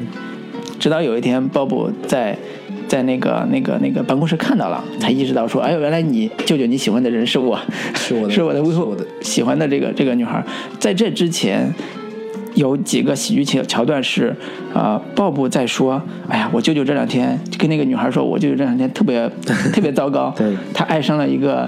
他爱上了一个女人，对就是他的情人，但是呢，他跟他分手之后又特别痛不欲 生，然后这个时候其实那女孩就已经跟这个男人在跟那个男孩鲍勃在一起了，对他就想说，在哦海滩上，原来原来。他失去我之原来后你也会伤心对，原来他失去我之后，这个中年男人这么这么痛苦，然后这种喜剧感油然而生，就是这是他最，我觉得这整个故事里边最喜感的一个地方，但是他也没有按照喜剧方式处理，反而是觉得啊，观众是一种看笑话这种状态去他看，没有太过于渲染这种情感点。对对，所以整个整个这个老男人这个戏份，呃，男演员演的是挺到位的，嗯、然后也挺出彩的，对。然后这个从这个老男人身上，我刚才有发散了一下说，在现实生活中，这个一树梨花压海棠这种故事也挺多的，对然后更不用这个说是个，常态，我觉得你就认了吧。 哎呦，我在跟我没关系， 在我我看来，这事儿就是挺挺正常的。我觉得女性能做任何选择，我都非常尊重。对我我说实话，我不是说我不尊重这个现实，啊，我只是说在。年在什么年青年年时轻代，的时候在青年这时样的代事情是是一个残残酷的成长、成长、成长叫什么成长礼吧？对，这是一个男人男男孩在一个人生某个阶段一个残酷的成长礼。这个阶段可嗯能是在你大学的时候，是可能在你工作的时候，工作的头几年，这个是嗯没办法违背的，你总会有有的那个时刻你去蜕变、去去变化。对，这这个是我其实嗯还挺有感触的。这个这个这个对于这个电影发散出来的这个点，嗯，我觉得老男人这个话题我们先可以聊到这里，然后我觉得最后还是我觉得还是可以聊聊伍迪·艾伦这个这个导演。嗯对，我是觉得说，嗯，我有一阵子对伍迪·艾伦挺挺感冒的。哎，你你我春树春树也这么说嘛？对， 对对对，我真的是都都会有这样的一个对嗯一个一个过程，就是伍迪·艾伦，嗯，他越来越成为就是国内国内所谓的小资，嗯，或者说国内的一大批的那种，嗯，知识分子。或者说对电影有要求、不喜欢好莱坞电影的这种人来讲的一个选择。对，也、嗯我觉得未必说不不喜欢好莱坞，其实他也喜欢好莱坞，但是呢，我要觉得，嗯、我要装点逼格，嗯，我要有点儿这种拿出去跟人聊的谈资，嗯我觉得这个时候呢，伍迪·艾伦就已经成了一个最好的选择，嗯啊、我之前觉得李安可能也是某种这种这种这种符号的的的代表人物，嗯，但我觉得李安不好聊。跟对李安太大众了，相对来说，他还是更多像一个像一个华语片导演。或者说李安是一个偶像，偶像的疗法就是我喜欢这个偶像，但是伍迪·艾伦是很难说我喜欢我把他当偶像看，嗯因为。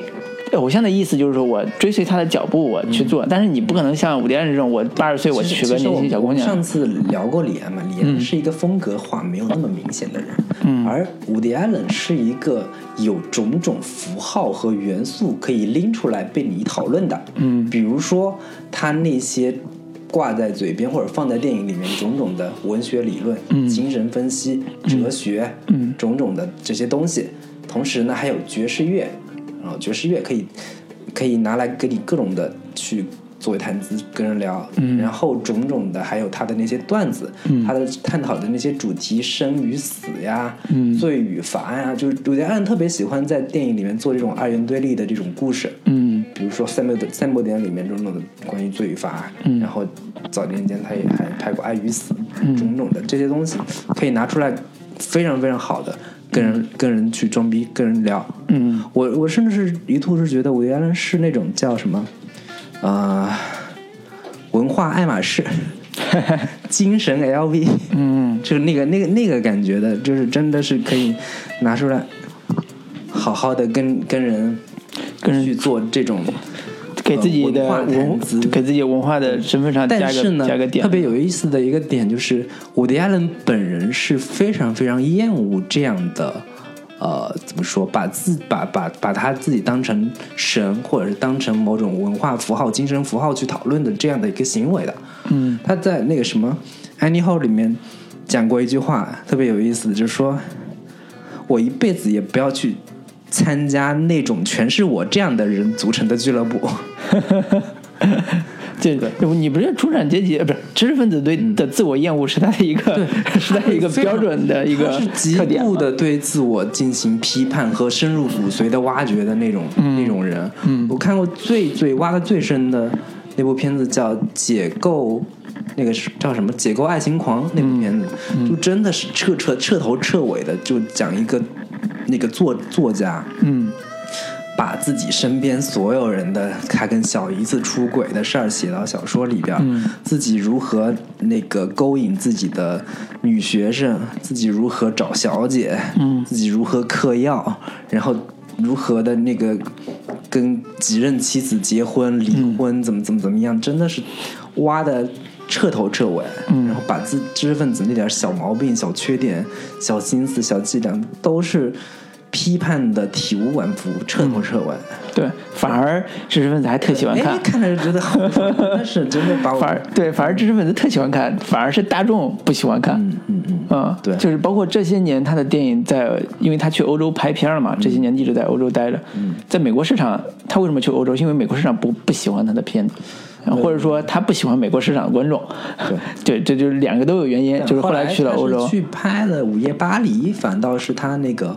最成功的，在票房上取得的最对成功的一部一部一部电影。对，就是《午夜巴黎》，接着《午夜巴塞罗那》，包括后边这几部。嗯但就是嗯，你刚说到美国这个话题，其实是呃，对于纽约这个城市，早年嗯间其实那个伍迪·艾伦的基本上拍的片子的地点都是在纽约。是，对，然后我我也是觉得他应该是拍纽约拍的最最怎么说最有代表性的一个导演吧。嗯如对果如果一定要选几个导演来说，马丁斯科塞斯嘛对，马丁斯科塞斯算一个，呃嗯他也算一斯个，派克里，对他们几他个们都都是。算是对于纽约的这个城这城市的那种空间展现非常非常有特对点的。，所以你知道我我刚才你讲说文化 LV 啊，精神爱马仕啊，这个点为什么它能成型，是嗯因为 Woody Allen 就是纽约文化的代表。对他不管怎么批判知识分子，啊知识分子依然会觉得他是纽约文化的代表。对这个这个点，其实是为什么，也是为什么现在国内的小资也好，国内的所谓的小小资产阶级啊、小知识分子、特别喜欢伍迪·艾伦的电影的原因，因为他的电影你很少看到它是个古装片，它基本上都是现代片。然后现代片里边又是都市生活的纽约都市生活的现代片，然后他讲的又是都市生活里边的爱情故事，那基本上就是一个生活方式的一个故事。那么这个故事里边，他所有经历的出轨啊、爱情啊、背叛啊、小三啊、罪罚类所有类似的点，全都是一种生活方式。嗯，那么这种生活方式是可以想象的，可以被所谓谈作为谈资，就像那个呃叫什么《欲望都市》一样，啊、欲望都市》是女孩们去谈的这个故事。那么、呃，小知识分子谈的是什么？就是《蝴蝶兰》里边那些故事。那个什么布鲁克林区 的的知识分子如何？对啊去哪里？那里 MoMA 看什么画展？对啊什么如，何？对啊，你看它里边那个曼哈顿也好，或者是那个什么也好，经常都是俩人去展览馆，嗯，去电影院，对看的都是对呃这这小众电影啊，就不是那种大娱乐片。但是同时，他又对于那种知识分子式的评论，或者是怎么样，我我印象很深刻的就是我当时看过《Annie Hall》的时候，嗯，他跟戴安基顿去看电影，嗯，然后他还迟到了，啊然后后面俩哥们儿一直在逼逼说讨论说这个片子如何如何，他就实在听不下去了，嗯这俩傻逼他说什 么呢？就真觉得自己多了不起，在那电影在那说来说去，然后什么精神分析如何如何，跟人在那装嗯逼，太他妈讨厌了，就真的是是是非常非常就是就有那种批判性，还嗯挺挺。就是早年间他他就拍《安妮后》的时候就很还挺就挺挺实验风格的，他他那种新好就他也这个也算是新好莱坞的一部代表作品吧，就是动不动就对着对着镜头说话，嗯，然后对着观众说话的那那那种，就是把自己的心里话就通通说给观众嗯听，然后那些内心独白的部分、内心焦虑的部分都说给观众听。嗯对，就是当时是一种耳目一新的这个这个表达方式。对对对嗯，对，所以伍迪伦说起来的话，你你我是嗯， 我是一开始说实话，他不是我最喜欢的导演，嗯到现在为止，他也未必是我最喜欢的。他有几部我是特别喜欢的电影，嗯但是他不是我最喜欢的。如果相比较而言，可能马丁斯科塞斯是我最喜欢的， 就是就是那种嗯就是那种那种这可能就是我们野性风我们我格，们俩之间的一个区分分野所在。就是伍迪·艾伦跟马丁来说，我还是更喜欢伍迪·艾伦的。然后呢，我刚才虽然一直在在批判说大家对伍迪·艾伦如何如何假装喜欢呀，或者是装逼如何如何，但我是这两年越来越呃怎么说，越来越能理解大家对于伍迪·艾伦的这种嗯。文化渴望也好，怎么怎么样，或者说哪怕你理解不深，但是你至我少能说两句嗯对你至少能说两句，至少你他出来的片子，你要你愿意去看，并且去去去多多一些了解，挂在嘴边去说，我觉得这事儿也无可厚非。我嗯觉得真的是没必要太过于去怎么说苛求别人，嗯，那你总比看一堆国产烂片要好吧？ 好太多了。嗯，对，啊我觉得就这种这种这就种心是态坚持装逼多少年之后，总会有收获的。我说觉实得装话，逼装逼装着装着总会能装出点新的不一样的东西来。嗯嗯。然后我觉得就是，嗯，没必要去太过于苛求。嗯，说你必须得多了解它对，必须得多理解多深刻。对我觉得这种东西怎么说，雅者见雅，俗者见俗对。然后那个多看伍迪·艾伦，总归是不会有太大的坏处的。对，就是呃，我反而有一种小感慨啊，就是呃，我因为我在洛阳的时候，我们有一波做做做那个电影电影资料馆这种同同朋朋友吧，就在一起看电影，就是呃，我我会有一种感触是说，我们以如果纯以欣赏的角度去看伍迪·艾伦像类似这种片子的时候，其实他给你带来的收获还是会很大的，然后欣赏的趣味也很多。嗯，但是像我这种 不靠谱的男青年，如果有一天说我我要想想去什么做个电影，或者去想去做点什么东西的时候，那会是一个残酷的梦想，你知道吗？就是。就是他的残酷不亚于王彩玲要从要从一个山沟里边出来去北京去唱那个唱那个歌儿一样那种残酷的梦想。北京的北京的王彩玲妹妹还少吗？对啊，所以 这就是生活中到处都可以对，所以这就是我现在想说的，就是在北京这个地方，包括我们生活的很多朋友圈子里边儿，其实像王彩玲这种人很多，嗯，大家都在谈论伍迪·艾伦的时候，其实也在谈论他自己的梦想。我当我我们在谈伍迪·艾伦的时候，谈论什么？ 对，所以我我其我实想说是伍迪·艾伦其实过就是怎么说，对于小镇青年们来说，他像某种毒药，对他可能会是某种毒药，对，可能会是，所以我我我，你刚才讲到这儿，我也想说的点是说，呃，反而不如让我们放下那些梦想，嗯，来看一看，放下心，放下心的，放下自己的那些包袱来去欣赏这些电影，对而不是说我要成为一个什么样的人，我要成为一个王彩玲，我要成为一个什么歌唱家，我要成为一个什么，其实我我我我更想说的就是，嗯、呃，怎么说呢？就是看伍迪·艾伦的时候，我们尽量不要带着太多的这种怎么说，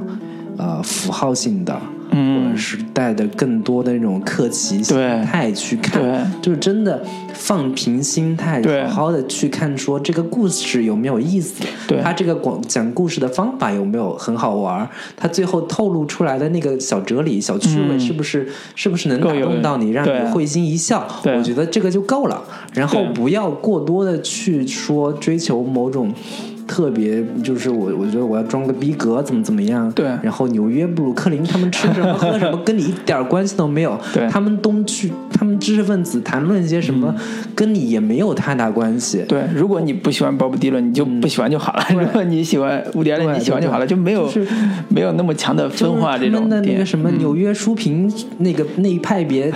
或者是纽约什么什么那两个派别对，之间的是说《争论时代周刊》评论这个这个对排行榜，完跟全就是狗屎。一点也也一点没有关系。对然后呢，与此同时，那种所谓的呃城市中产阶级，然后他们对于那个伍迪·艾伦的那种偏好，我觉得你们就去喜欢好了。你们有对机会能去纽约好好去朝个圣，我觉得也挺好。对去合个影，去哪个书店拍个照，去去伍迪·艾伦的那个。几几几几大几大道去，嗯，去去合个影留个念，我觉得也挺不错的。啊我嗯觉得这事儿就挺好的，啊就大家就不要在一个祛魅的时代，就不要太多的去那个给太多东西装上光环。对对大对，概所以是这么一所个以态度所以，当我们看到朋友圈有人在转发我在纽约布鲁克林的大街上去追随某某的足迹的时候，也不要投以鄙视的眼光，人家已经去到那儿了，你有本事，你先挣点钱也去那儿玩一 趟，对不对？挺好的。在 听什么黄舒骏的那个改编《一九九五》的时候，就其中也就有一句歌歌词是我们看到伍迪·艾伦走在四十五 街。天哪，这个这个太棒 了！好吧，嗯对对，所以这这是我们多年以来的人生经验，就是 对嗯就是年轻时候不懂事儿，对吧？老是觉得人家各种装逼、各种客气、各种对吧撒狗血，啊，嗯人生各种撒狗血。但是多年人多年之后，大家都会有这个阶段嘛。对就是再低阶一点的，就是阳光四十五 度天空等等等等之类的。对对对，反倒是说呃。几年之后稍微成熟一点了，会觉得人生不过就是及时享乐嘛。嗯，你有你有机会去日本对吧？你去日本就好啦，对吧？你有机会去什么纽约布克林，你去那儿好好金门大桥上逛一逛，看看那个那个嗯曼哈顿那个桥边那个叫什么那个大那个座椅上，你去坐一会儿啊，拍个照片发回来说这边的鸽子真的好肥啊什么这就挺好的啊。人生就是及时行乐。伍迪·艾伦的所有片子基本上都是这个概念的点我。觉得最后的话，我觉得我们可以可以给大家除了那个啊这个推荐几个推荐一些对伍迪·艾伦其他的片子啊嗯可以值得一看的。嗯，哎呦，你说推荐伍迪·艾伦的，我刚才在聊那个故事的时候，我突然想到另外一部最近风评还很不错的电视剧，嗯，讲的是讲的是那个呃呃杨丞琳演的。叫啊《荼蘼》荼蘼是吗讲的就是一个女孩在两个人生中间选择的一个嗯一个故事。我当然这个片子不是我的，呃，不是我受众啊，我不是她受众，但是好多人给我推荐说挺好看的。我也如果是你是女生的话，呃，杨丞琳演的其实演技还不错，她演技其实还不错。那个她谁，那个谁，王小棣编剧，然后那谁来着？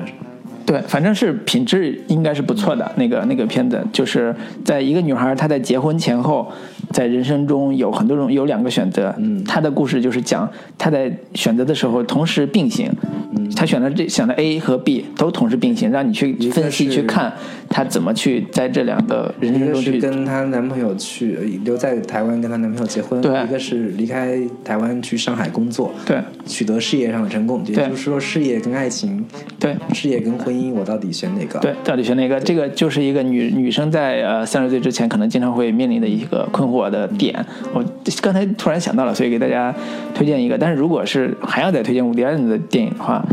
啊、我之前已经推荐过三部点了嘛，嗯，那么我不推荐三部点了，我推荐一个另外一个叫《午夜》。呃，午夜巴黎和午夜巴黎、巴塞罗那我都很喜欢，但是我更喜欢的是午夜巴黎。嗯啊，就是午夜巴黎里边儿其实是满足我自己想象的。嗯，就是我我很我这两年读 海明威的小说，我太喜欢当时海明威写那《流动的盛宴》里边儿关于巴黎小街道啊、他们的咖啡馆啊，他去找那个那个那个写书的另外一个人去聊天啊，那些那些小小画面、小场景，这里边儿其实大量的细节都在讲二十年代的时候巴黎的那个。呃所谓的文艺圈儿、那些人他们的生活轨迹。嗯，所以这个片子我是觉得，如果你特别喜欢当年的呃那个时代。巴黎的那个时代，繁华盛景的时代，啊、以及喜欢像啊、了不起的盖茨比，喜欢夜色温柔，喜欢海明威，啊、这些人的话，那部片子是非常值得推荐的。嗯，你呢？ OK，我觉得我我就是那我就推荐一部伍迪·艾伦早年间真的非常有代表性的作品，嗯就是《安妮后》。嗯，就是 后来我之前不聊过说，每次失恋我都 看这个片子。我觉得后来我觉得嗯《安妮后》也是一部非常非常好的，适合失恋之后看的电影。嗯尤其是适合你我这种啊知识分子哎 失恋之对后看的一部片子。对其实这个电影讲的什么呢？就是一个，嗯，一个特别嘴巴特别贱的、特别刻薄的一个知识分子中遇上年了一个普通漂亮妞。 嗯对，普通漂亮就戴安·嗯基顿演的那个普通漂亮妞那个、那个角色，我带你去看各种这这个好的东西，对教你嗯去如何欣赏艺术，鉴赏嗯如何看书，如何看画，如何看种种种种东西，嗯把你培养成一个非常不错的知性女孩。嗯，原本以为我们的灵魂可以契合，原本以为我们的这个生活种种的。品味啊、爱好啊，都越来越相近，嗯越来越相同。但是你知识分子那个臭脾气跟臭毛病，始终都改不了，导致我们导。但是与此同时，那个女孩在你种种的调教和培养之后，在精神上，在种种的这个人格上都已经独立完满之后，立马选择把你这个臭老鼠给 踹了，然后留下你留下你自己独自感伤、独自哀伤这么一个、嗯这么一个故悲事惨的故事对，其实这个这个片子，你甚至可以拿来跟那个。嗯，咖啡公社这个片子 做一个对照来看，嗯，其实也是一个非常有意思的这个这个，嗯，这一个一个对比关系嘛。对，然后那个安妮后也是伍迪·艾伦，应该说是最最早年间最流行的一部电影最吧最成就算是成名作，也是我觉得看起来元素非常丰富的一个作品，或者说，嗯，在我看来，它是最伍迪·艾伦的一部片子。嗯就种种的他心里那些片子的这个元素都在里边嗯找到了一个呃原型，以及他那个表现形式的多样和、和剪辑和种种的自由，就空间转换上的自由，我觉得非常非常非常非常棒的一部片子。对，然后伍迪·艾伦不是那种标志性的，就是呃一开场一个爵士乐， 就是噔噔噔噔噔噔响，嗯，然后忽然这这个伍迪·艾伦的话外音就开始响起来了，开始说嗯啊、 说，然后就忽然一个人物就出现了，慢慢娓娓道来展开这么一个故事，对对，嗯以前伍迪·艾伦在画 音，其实呃很多是表情绪的，嗯，嗯，很多是表情，偶尔会表一些情节，嗯，但是后期咱们现在看咖啡公社的会发现，它大量是表情节，嗯对它情绪的东西已经很弱了，已经不怎么表情绪了，就是，但是我早年间就是觉得，我靠，这我这话外音那么多，真的是，就后来看他的时候，嗯就觉得话外音那么多，真的是好吗？你这样不会对觉得情绪说太过分了，就是我觉得这你不够不够电影啊，啊嗯电影怎么能有那么多话外音呢？但其实事实上，我觉得伍迪·艾伦证明了电影感和话外音之间是完全不冲突的。 对对，所以伍迪·艾伦的标签儿其实是纽约艺术电影的一个就是一个标签儿，最后补充一个信息，就是那个呃，呃咖啡公社这个片子的摄影师，嗯是原先那个拍《现代启示录》的那个摄影师，啊，是吗？是的，现在启示录那就是那个叫什么托施斯特拉拉。施特拉多还是什么？对，托斯摩罗什么之类嗯的，就是是属于美国现存的很大神级的摄影师，嗯就是就是就是，好像应该《末代皇帝》也是他拍的，如果我没记错的话，就是就是那个大摄影师，非常牛逼的一伍个迪·人。艾伦几乎是能把现存现存的这个呃摄影大师都已经合作了个遍。对，我然而并没有什么强烈的摄影风格，是吧？但是对我记得是午夜巴塞罗那跟呃，至少午夜巴塞罗那是一个呃当时很有名的大但摄影其实师。他不会说在在摄影风格上有太过于出挑的这个地地方，但是都是跟他的电影感有一个很强的融合的。对就是哪怕你看《咖啡公社》，也有大量的电影感很强的那些那些画面、转场以及那个很光影光影趋势非常非常强烈的风格的那个那个那个戏份。嗯嗯嗯，对，所以所以那个，对你刚才讲的安妮霍尔的时候，我有有一个小小小印象啊，就是那个伍迪·艾伦在在那个呃跟丹吉顿的那个相处的那个很多细节里边儿，当时是看的时候会有很深的隔阂。嗯，隔阂的原因是因为我我对日美国的女孩的这个成熟的年龄是分不清楚的。嗯，我分不清楚二十岁跟三十岁她到底有多大的 差别，你知道吗，或者是跟三二十五岁跟三十五岁到底有多大的差别？对，其实其实现在回过头来再去看的时候，其实的确是一个啊、精神导师跟。啊小萝莉也不叫小萝莉了，就是一个呃年轻女孩的一个一个一个嗯 嗯啊、漂亮妞，爱情故事，对对，或者叫爱情故事吧，或者叫爱情故事 对吧，。就是一个爱情啊、故事，对，就是就是他有一点精神导师这个劲儿在那里边儿，然后去去去嗯就是知去识分子特别有那种好为人师的，尤其是对女孩儿，嗯对特别有那种好为人师的那个那个那个欲望。对，所以所以这个点又回到我之前想说那个老男人那个点，就是后来五月散人这个点出来之后，无数人批判他，其中有一个女的啊，我记我忘记是谁了，也是一个小公知的一个女的，就说了嘛，说你们这帮老男人呐，你也知道说女孩找你们到底是图什么，嗯肯定不是图你们的身体，你们也没什么身体可以可以贡献的，不外乎两种，一种是钱，一种是叫阅历或者叫经验。图钱的你就大大方方把钱给人家，